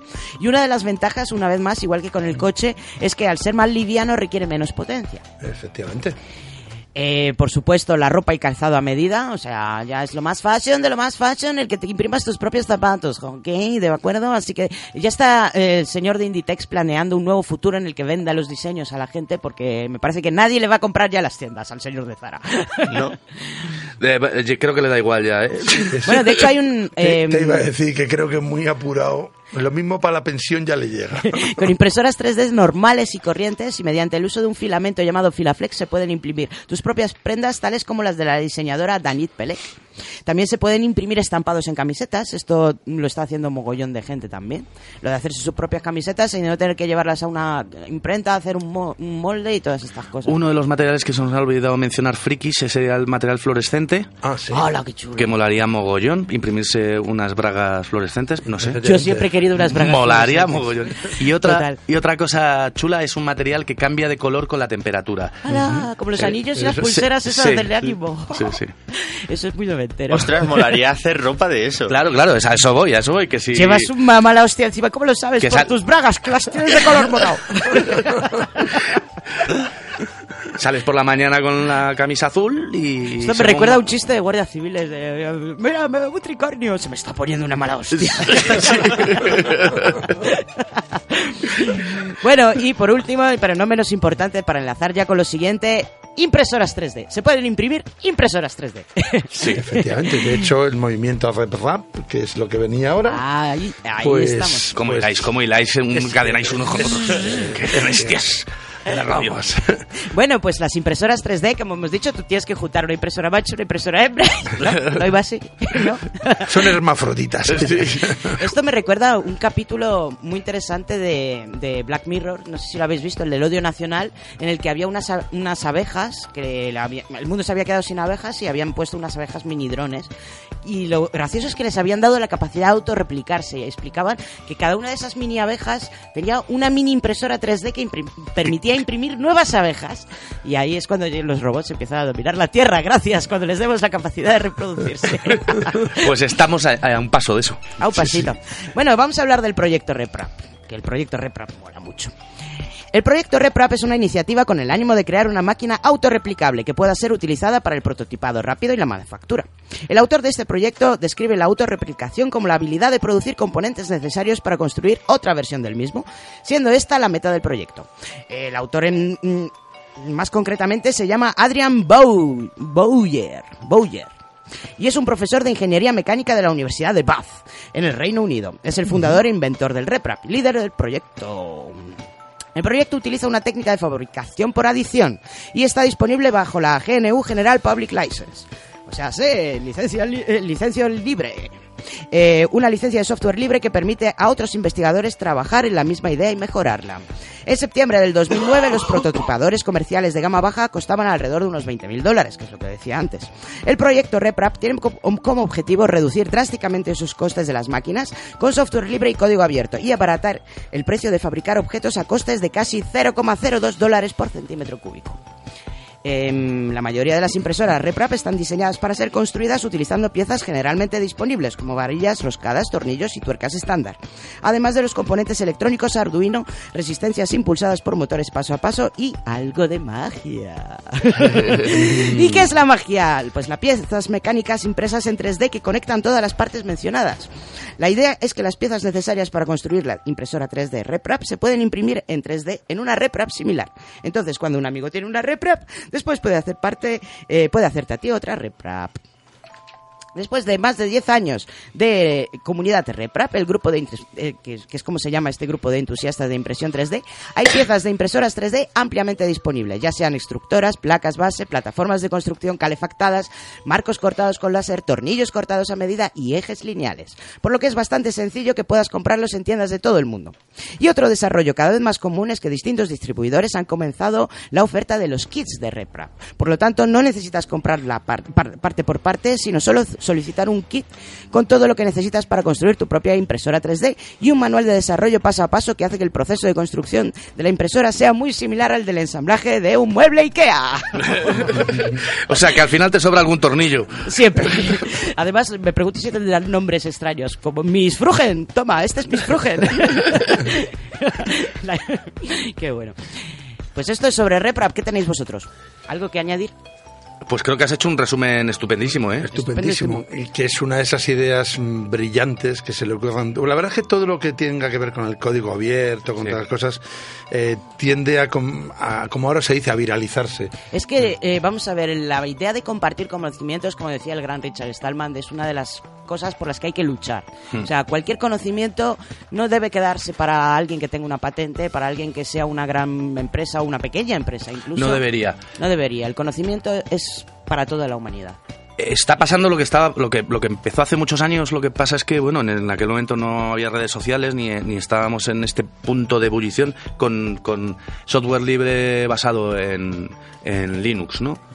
Pues eh, hay gente ahora mismo que sabe lo que es Ubuntu, pero no sabe quién fue Tol, Torvald. El Torvald, Linux Entonces, Torvald. eh, eso es que al final al final es un- pues eso es, se viraliza pero en el sentido de nos envenenamos con Bueno, da un poco Sí. igual. Eh, realmente yo creo que ni a Linus Torvald ni a Richard Stallman les interesa tanto el, el ser reconocidos, sino el que no, se use, es más, se use yo, no, su- yo lo digo por reconocimiento. Quiero decir que no asocian Ubuntu a, a- a Linux, pero lo manejan perfectamente. Sobre todo estas versiones ya de escritorio que no tienes que tener mucho conocimiento de, de terminal, ¿no?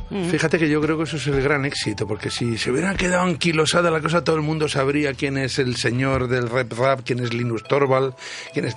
Pero como ha tenido tal difusión y hay tan cantidad de aportaciones en esto de las impresoras, eh, las rep rap réplica son infinitas las marcas que hay, o sea, son...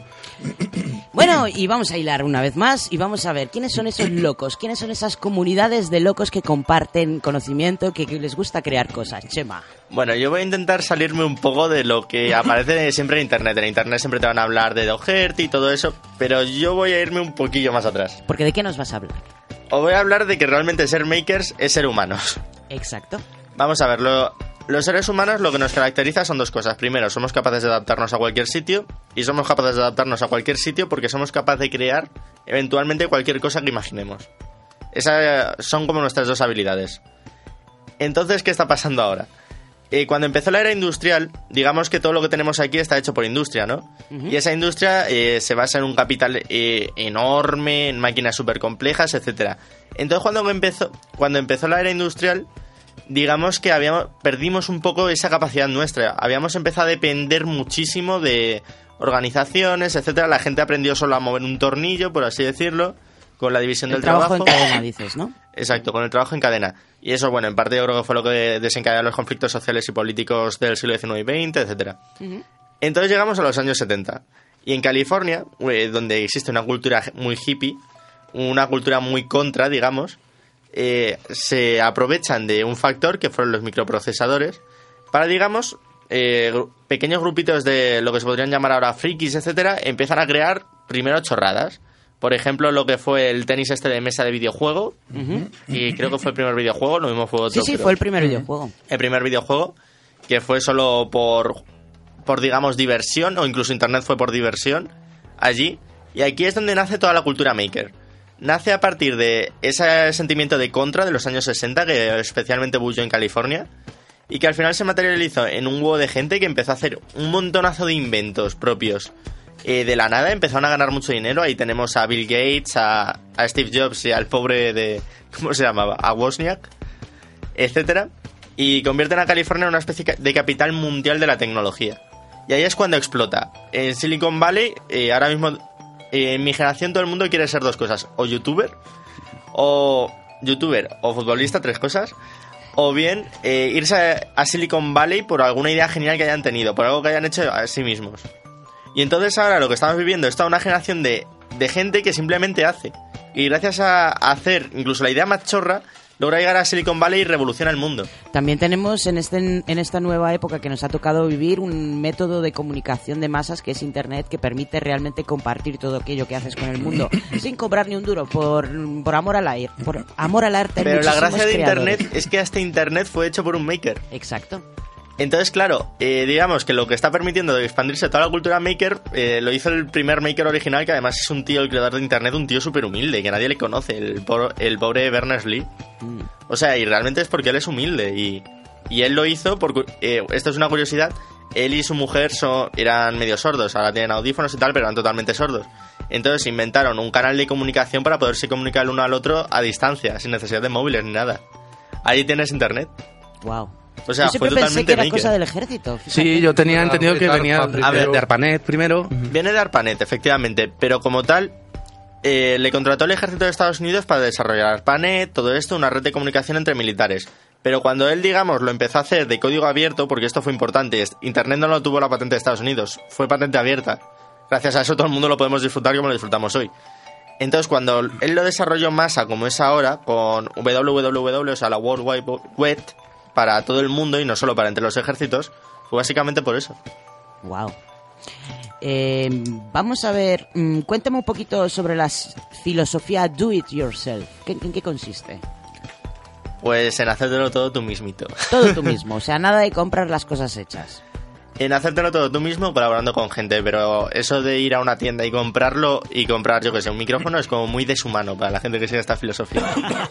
Es verdad que se lo hacen prácticamente todo, ¿eh? es, es alucinante. O sea, cualquier cosa que se te pueda ocurrir, ¿para qué vamos a ir a la tienda a comprarla? Si la podemos hacer nosotros. Eso dije yo, y me quería hacer un barco. ¿Y te hiciste un barco? ¿Y qué tal salió la cosa? Pues se me operaron de la espalda. Oh, y, de- y dejé de levantar piezas de 60 kilos. Bueno, bueno, bueno. Pero seguro que este espíritu se lo, has, se lo has retransmitido a tus a tus hijas y a tu a tus ¿cómo se dice? Eh, ay, no me sale la palabra. A mis ahora. retoños. A tus reteños, sí.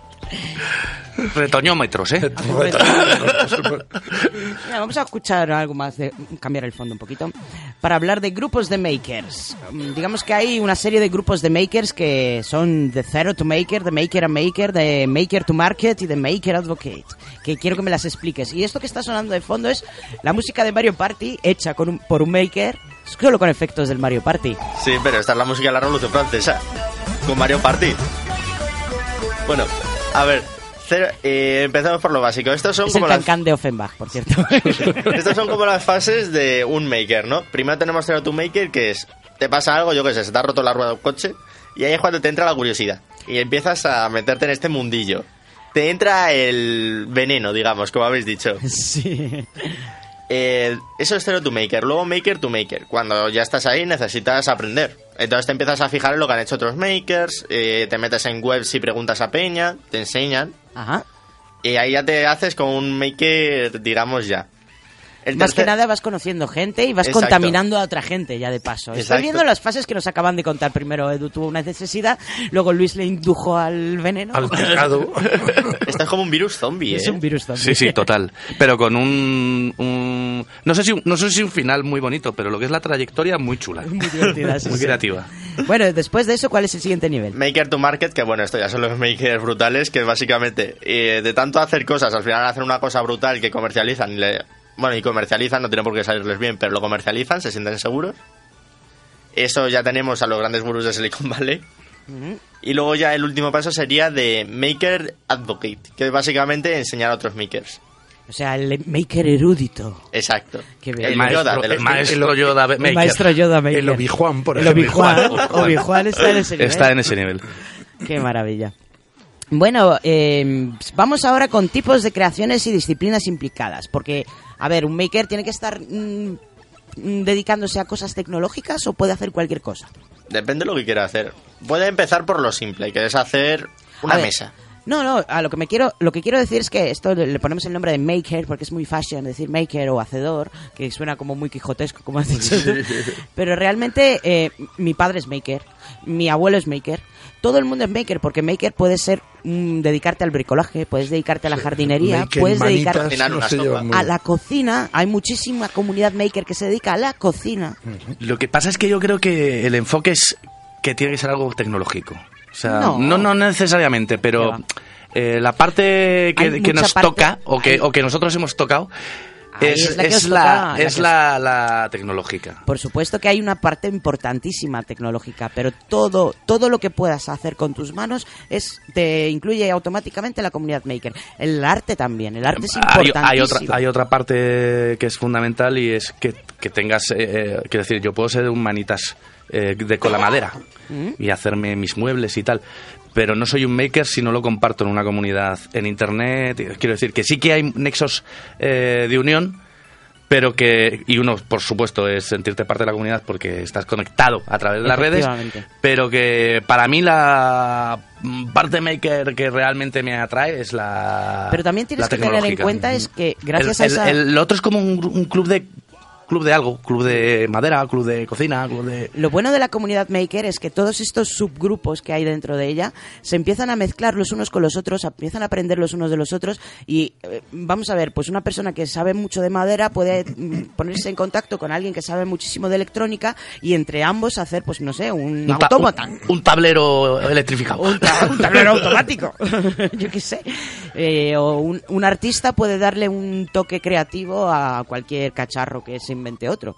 Eh, estoy pensando en una de las ferias makers en las que había un tío que había que era un ingeniero que había llenado su coche de peces y de Sí. langostas y se ponían a cantar y era increíble eso y eso no sé yo era si es feo e increíble. era feo e increíble era Eran peces de esos de, de coña de los restaurantes que se mueven y cantan. Pero tenías el coche forrado. Qué turbio. No, turbio. Y además dices, pues este señor habrá estudiado Es por lo un menos 5 o genio. 6 años. No, era un ingeniero, un Una ingeniería.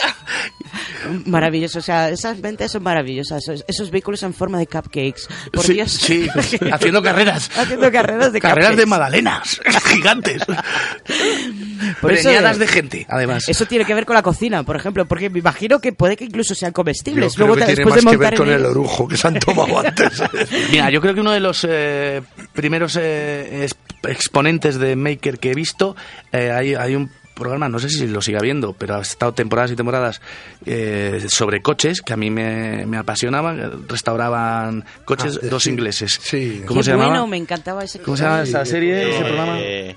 ¿A todo gas? No, pero es parecido, no, no tiene un taller, Es que son dos. muchos, son, do- son dos, Son personas. dos, son ingleses. un coche hecho mierda y, Y lo volvían a poner en... Joyas sobre ruedas. Joyas sobre se ruedas, llama. exacto. Uno es el que compra y tal, y el otro es el que realmente se le ocurra. Bueno, ese tío en realidad, el que se le ocurra, se hizo famoso y tiene no sé cuántos premios Guinness o récords Guinness por motorizar cosas absurdas, como un sillón.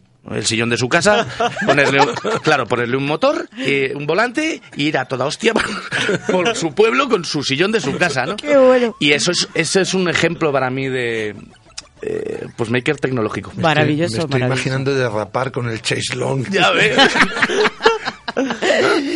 Bueno. Brutal. Bueno, eh, más cositas sobre el movimiento Maker. ¿Cuándo empieza esto? Eh, sé que hay un manifiesto, Chema. ¿Has, oído, ¿Has buscado algo sobre el manifiesto? Me suena que lo hizo Doherty o me lo acabo de inventar. Doherty, sí. Doherty. Pues no lo sé ahora mismo, pero dado... O lo hizo hace poquito, en los 2000, o lo hizo en los 80. No sé, esto lo has buscado tú, yo no, mira. No termino medio. No. Bueno, ¿qué tipo de creaciones y disciplinas hemos citado ya más o menos todas, no? Aquí me citabas tú, Edu, eh, la impresión 3D, que es fundamental para el movimiento maker, que es CNC. CNC es en lo que está basado la impresión 3D en realidad. Es, son- es un, un- un aparato que permite mover una, una pieza o que la pieza sea movida en tres ejes. Y de forma Y. muy controlada, perfectamente controlada. Claro. Hablas también de microprocesadores, supongo que también incluimos ahí, es fundamental para el movimiento maker, para todo el tema de la impresión 3D, todo el tema de las placas Arduino e incluso las Raspberry, que aunque no sí, sean todo lo que sea un microcontrolador. Eh, al final un CNC es que necesita, de un porque no deja de ser un torno, un torno al uso, una fresadora, Una fresa, cualquier cosa. pero que está controlada inteligentemente. Entonces necesitas un controlador para... Es que una fresadora in- in- incontrolada tontunamente es muy mal. ¿eh? No, pero pues Bueno, pero ha la- sido la- toda- toda la vida a mano. sido. Y un buen A mano. y un buen un buen oficio, ¿eh? Me- un buen abuelo, oficio. Llegabas a casa y te decía tu abuela, tu novia, tu hermana, tu mío, ¿qué, es? Fresador. Hija, muy bien. Muy o, bien. o médico o fresador. Eso, eso. que esos ganan pasta. Mi abuelo era tornero y fresador. Esas cosas eran un oficio Un bueno. oficio bueno. Bueno, la robótica es fundamental, o sea, yo creo que la robótica está, mm, sobre todo la que no es la robótica industrial, está avanzando a pasos agigantados gracias a la comunidad maker, porque, a ver, em, generalmente la robótica es algo muy caro y muy complejo y las grandes empresas no invierten en robótica. Lo que pasa es que la comunidad maker ha despertado una parte, yo creo, de, de, en- de mercado en el que ahora mismo te compras un set de Arduino por 50 pavos que viene con mogollón de sensores, Sí. con todas las librerías, que aunque no tengas ni puñetera de C, copias y pegas y empiezas a investigar. Empiezas a investigar y y, es, que, y es que tienes eh, pues sensores de, de- de- humedad, de distancia, de temperatura, de- de todo lo que se te pase por la cabeza.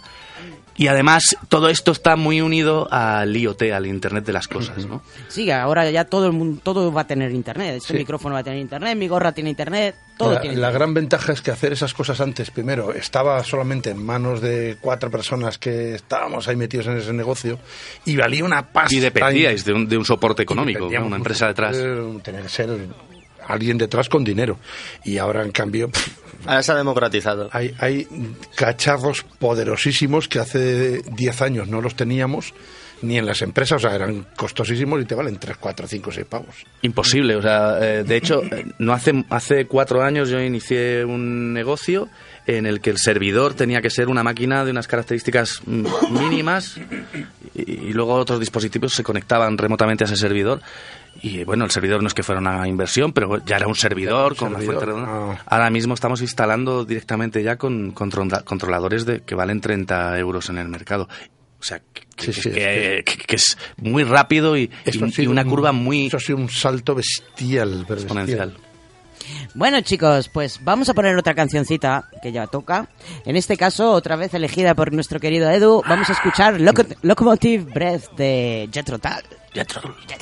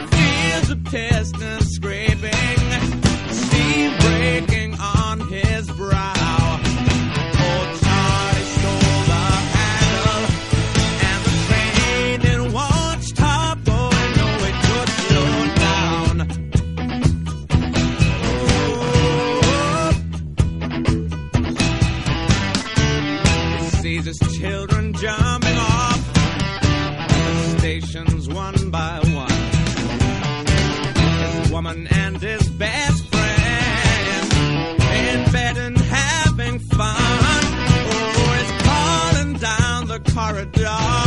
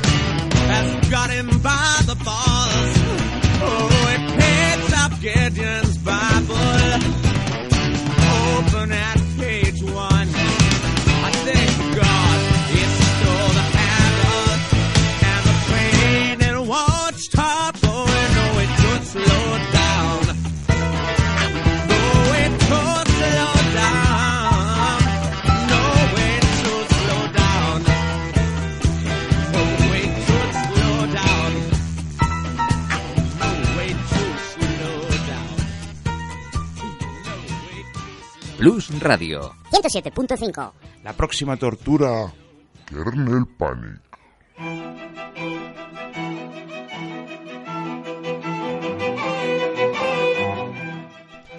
Esto que estáis escuchando de fondo es eh, la banda sonora de un cortometraje de animación 3D, mm, también hecho con muñecotes de plastilina, que es maravillosa. Se llama The Maker, dura cinco minutillos y bueno, a mí me ha dejado con el corazón latiendo porque es una perfecta metáfora de lo que es la condición del ser humano, que es la de ser creado, eh, hacer, crear cosas y desaparecer.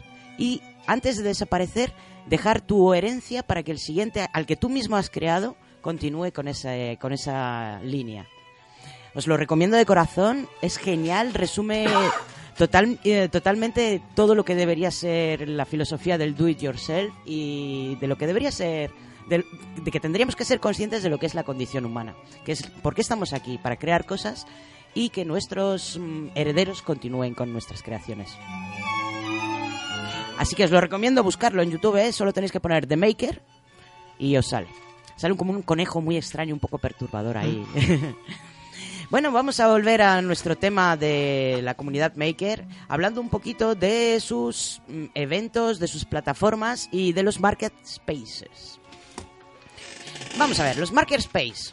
Eh, los Makerspaces son lugares físicos donde las personas se reúnen para compartir recursos, conocimientos y trabajar en proyectos, redes de trabajo y construir. Porque está muy bien todo esto de la internet, ¿eh? pero hay sitios físicos donde puedes conocer a la gente de carne y hueso. Mm, adiós, jefe. ha sido muy triste. Has venido y no has dicho ni hola. Adiós, adiós. Adiós. Bueno, pues hablando de los marketspaces, como decía, son lugares físicos donde se reúne la comunidad maker y asesores expertos pueden estar disponibles para, para que eh, los principiantes, eh, principiantes reciban ayuda de otros usuarios. El Makerspace, referido a veces como un hackerspace, está eh, a menudo asociado a campos como la ingeniería, las ciencias de la computación y el diseño gráfico. Muchos son principalmente lugares para la experimentación tecnológica y la creación de hardware y prototipo de ideas, y están abiertos para actividades informales. Aunque también se realizan clases, estas normalmente son sin ningún tipo de evaluación y centradas en alguna habilidad, como por ejemplo programar. Se utilizan distintos materiales, pero los más emblemáticos son los microcontroladores llamados Arduinos y las impresoras 3D. Los Makerspaces se han convertido en espacios de aprendizaje autodirigido no estructurado, orientados a proyectos y proporcionando espacios de trabajo para crear y fallar, porque es, eh, cometer errores es una de las partes más importantes del proceso creativo. Encontrar las soluciones es otra parte fundamental y sobre todo escuchar las opiniones de colegas con intereses similares. Otras plataformas y eventos podrían ser la revista llamada Make, lanzada en el año 2005, la cual fue la primera revista dedicada exclusivamente a proyectos tecnológicos do it yourself. Make une, inspira, informa y entretiene a una creciente comunidad de personas con recursos que emprenden proyectos increíbles en sus patios, sótanos y garajes.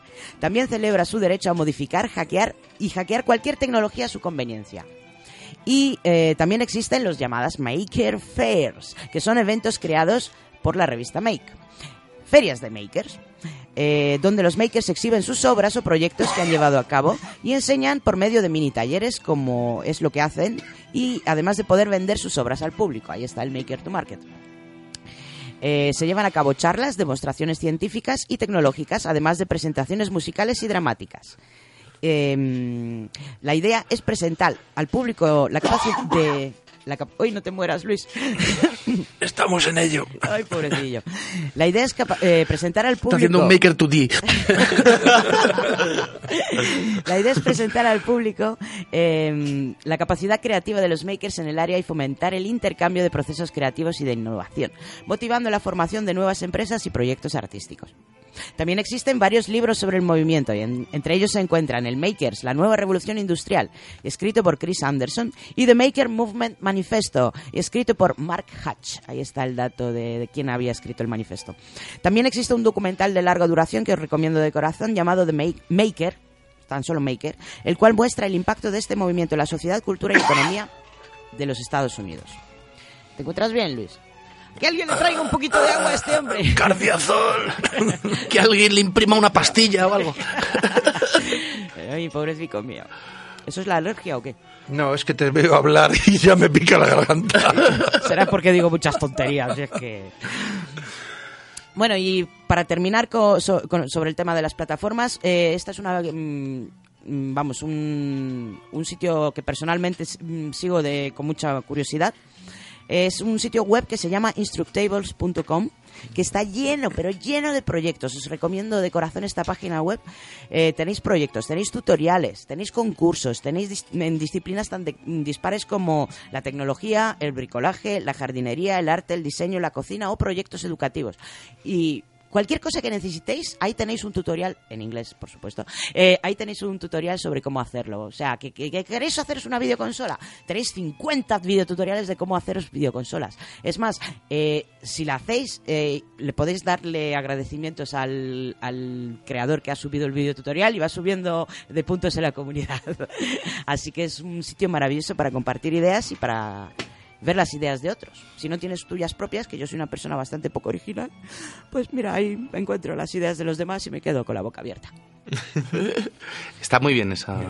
Sí, ¿verdad? Sí. La habéis visto. Sí, yo- eh, además cayendo, o sea, buscando a lo mejor información para otra cosa. eh, Es verdad que también te encuentras eh, eh, instructables mucha- como mucha chatarra, sí, pero- cómo hacer un taladro. Ponga, coja un taladro, coja, póngale una broca y aproxímelo a la, a la madera.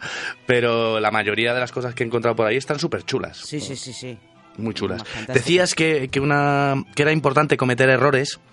Eh, no es importante, es absolutamente inevitable. Pero es así, o sea, es inevitable. Siempre vas a... ¿Por qué tenemos esta tirria al error? Yo creo No, que no, es un tirria problema al de la- revés. No, no, Pero digo, eh, desde el punto esa, de vista esa de la tirria es muy local. ¿Crees que es Sí, local? mira, yo estuve hace mucho tiempo, un- unos cuantos años, en el South Summit y venían los de, los de, ¿cómo se llama? SpaceX, los de, Ostras. los lanzadores de cohetes, ¿no?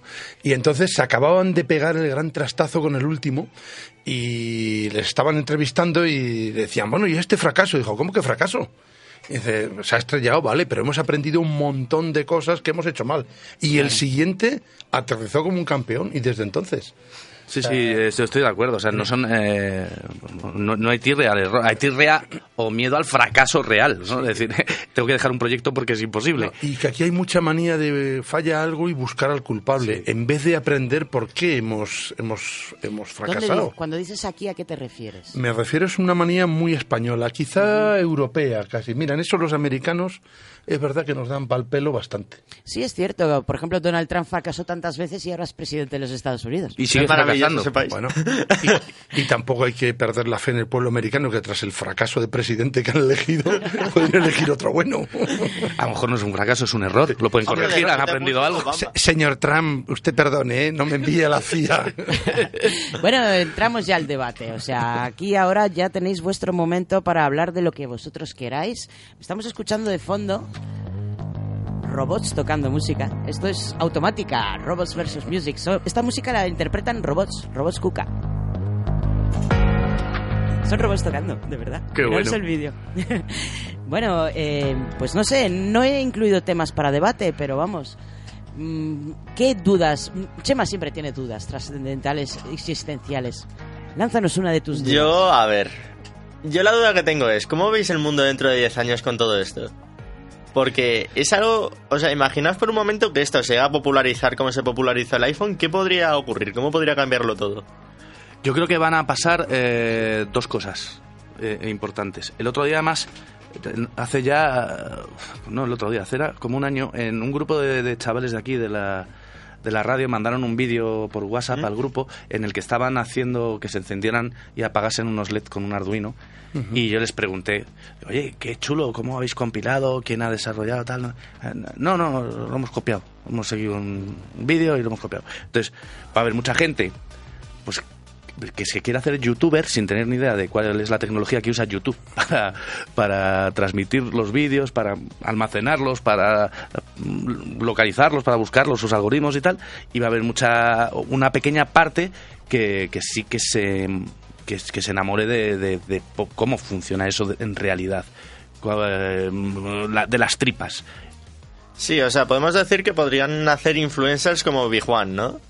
Pero Eh, a nivel de maker. Sí, yo creo que sí. Eh, y también, pues, mucho usuario que eh, al final lo que va a hacer es uso del final.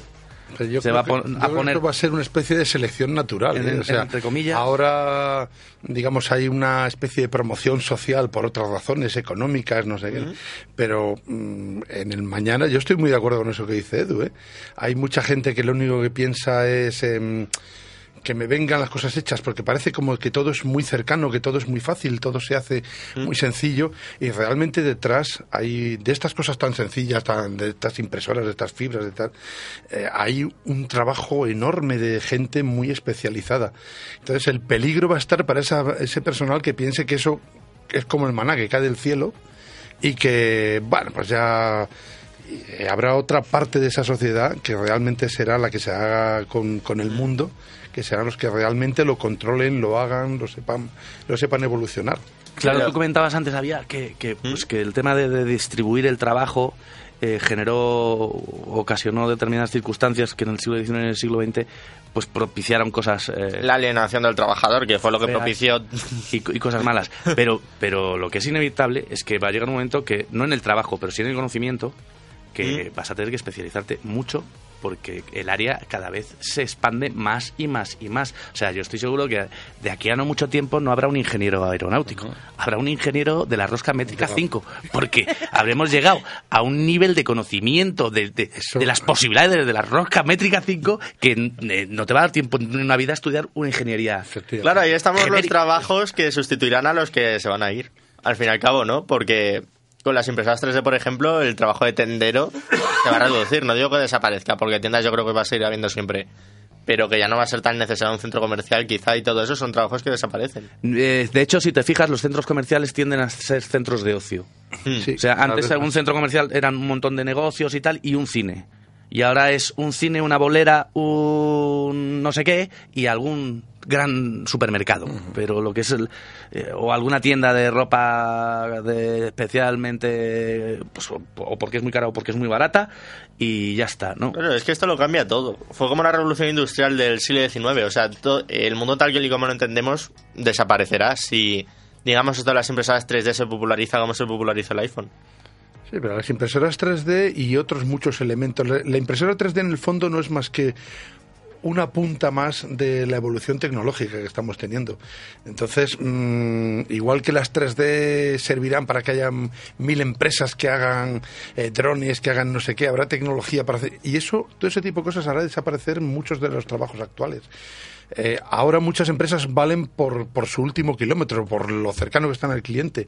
El momento que llegue un Amazon, una Uber, lo están haciendo ya, que te lleguen los paquetes las, estas, a casa, acabarán por desaparecer empleos. aparecerá mecánico de drones, pero el cartero ya no existirá. va a cambiar el, eh, la estructura, como la conocemos, va a cambiar. De todas formas, eh, el movimiento Maker también tiene una parte que a lo mejor no hemos analizado y que me, me ha pasado esta misma semana. Yo estaba pensando en fabricarme un CNC eh, para mis juegos. eh, pues que, que al final es que compras perfil boss y cuatro cosas Y y, cuatro te, cosas y ya está. te lo haces en una tarde. Pero cuando vi el precio en, en AliExpress, dije es que Es más barato comprártelo es, que es que pierdo más tiempo buscando las piezas que me lo traigan y tal que comprar el kit y montarlo. Y nos va a pasar a muchos. Dice, Bueno, es verdad que yo me puedo fabricar eh, el ganchito de la de la, la que se me ha roto de la lámpara La o- perchera. o de la perchera o de lo que sea. Pero entre que me pongo, levanto el planito tal y no sé qué, si es que mañana lo tengo aquí por 0,0. 0,0. Mm, Pues a lo mejor no, Con lo no me compensa, ¿no? Nos va a quedar eh, competir en el camino del diseño, de la innovación, del desarrollo.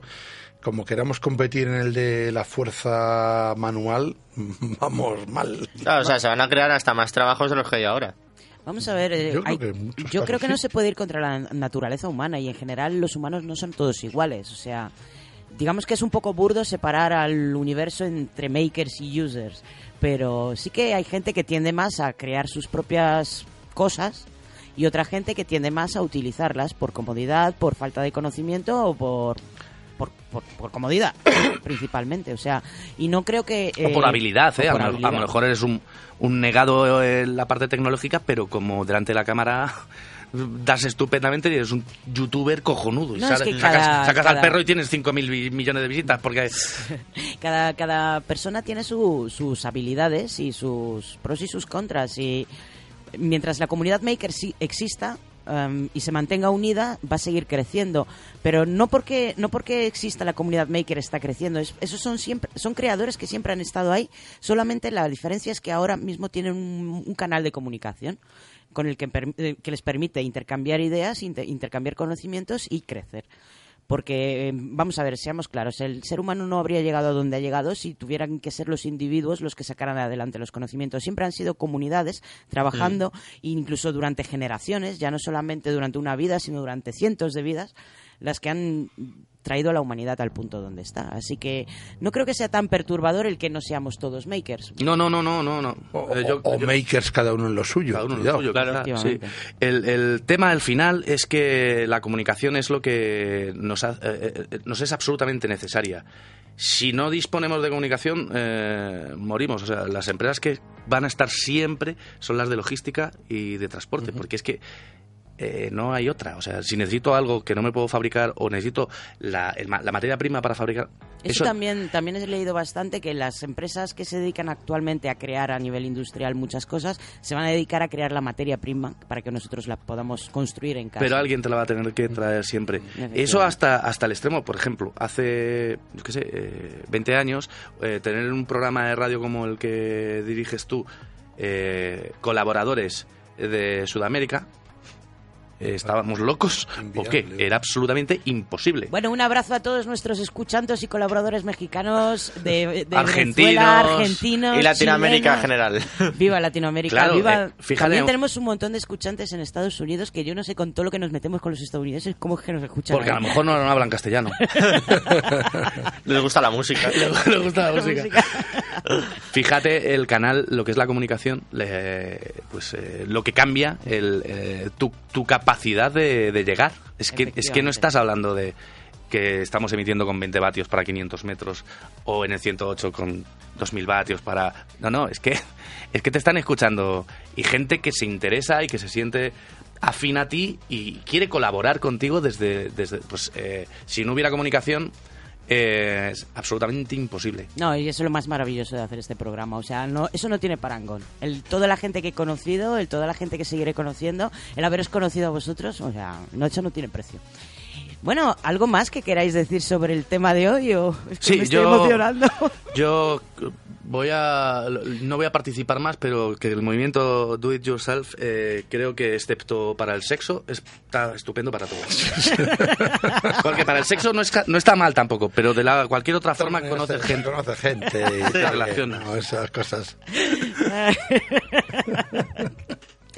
Bueno, pues nada, vamos a despedir este programa. Muchísimas gracias a todos por venir, por hacer este programa tan increíblemente educativo. Yo creo que nos hemos echado unas muy buenas risas, no ha sido nada pesado. Y nos vamos a despedir con una canción para niños. Además, porque los niños son los futuros makers de este planeta y les he traído una canción que espero todos los niños ya saben inglés, por supuesto, nosotros somos cartulis y no sabemos, pero los niños sí lo saben. Y es un make un vídeo de cómo hacer tu propio juego de slithers. ¿Alguien sabe lo que es un slither? No sé lo que es, cartulis. A ver, ¿os acordáis de La Qualing. ¿Os acordáis de estos juegos que había antes que era como una especie de serpiente que se iba haciendo cada vez más grande según dieras vueltas? Pues este juego se llama Slither. Y la canción que os voy a traer es, una, es un tutorial cantado con un vídeo buenísimo que, por cierto, he programado para que salte ahora mismo. O sea, hay 45 tenía que saltar en Facebook y lo podéis ver desde, desde nuestra página de Facebook, que se llama Slither EO to Real Life Do It Yourself Song. Es una canción cantada por una cobaya en la que nos explica cómo crear nuestro juego de Slither con los, estos muelles de plástico estirables que son tan graciosos. Y, y bueno, y os dejamos hasta la semana que viene con Slither to Real Life. Gracias por escucharnos. Chao, chao. Chao, chao. Adiós. Hello, my name is Delta. Today I will show you how to create the game Slither in real life. You can play with your friends or family. If you collect coins, the snake will become longer. But if you hit another snake, you will lose. Let's begin. If you want to create the Slither, you'll need a plastic slinky. Her slinkies are coming down the stairs. Take one electric motor, connect it to the spool, and glue a thread to the end of slinky. Connect engine to wire and another to battery. This will help you move the slinky. But how will it wind up? You'll need a simple key. Insert the motor, turning left two times. Slither, go, go, slither. Have fun with family.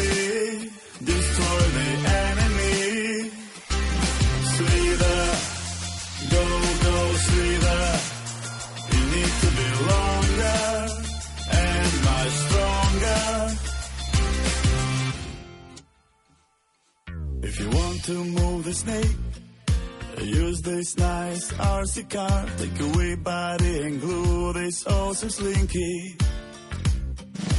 Cardboard's lucky choice for its head and tail. Connect the pieces and glue them together. Then choose a color and paint sides. Then draw the eyes and pretty smile if you lose the mechanism when you push the stick. White flag will rise. Fix it to the body and body on onto car. But don't forget about Slinky's tail. Last thing, take a foil and cut some round coins. These coins help Snake to grow faster.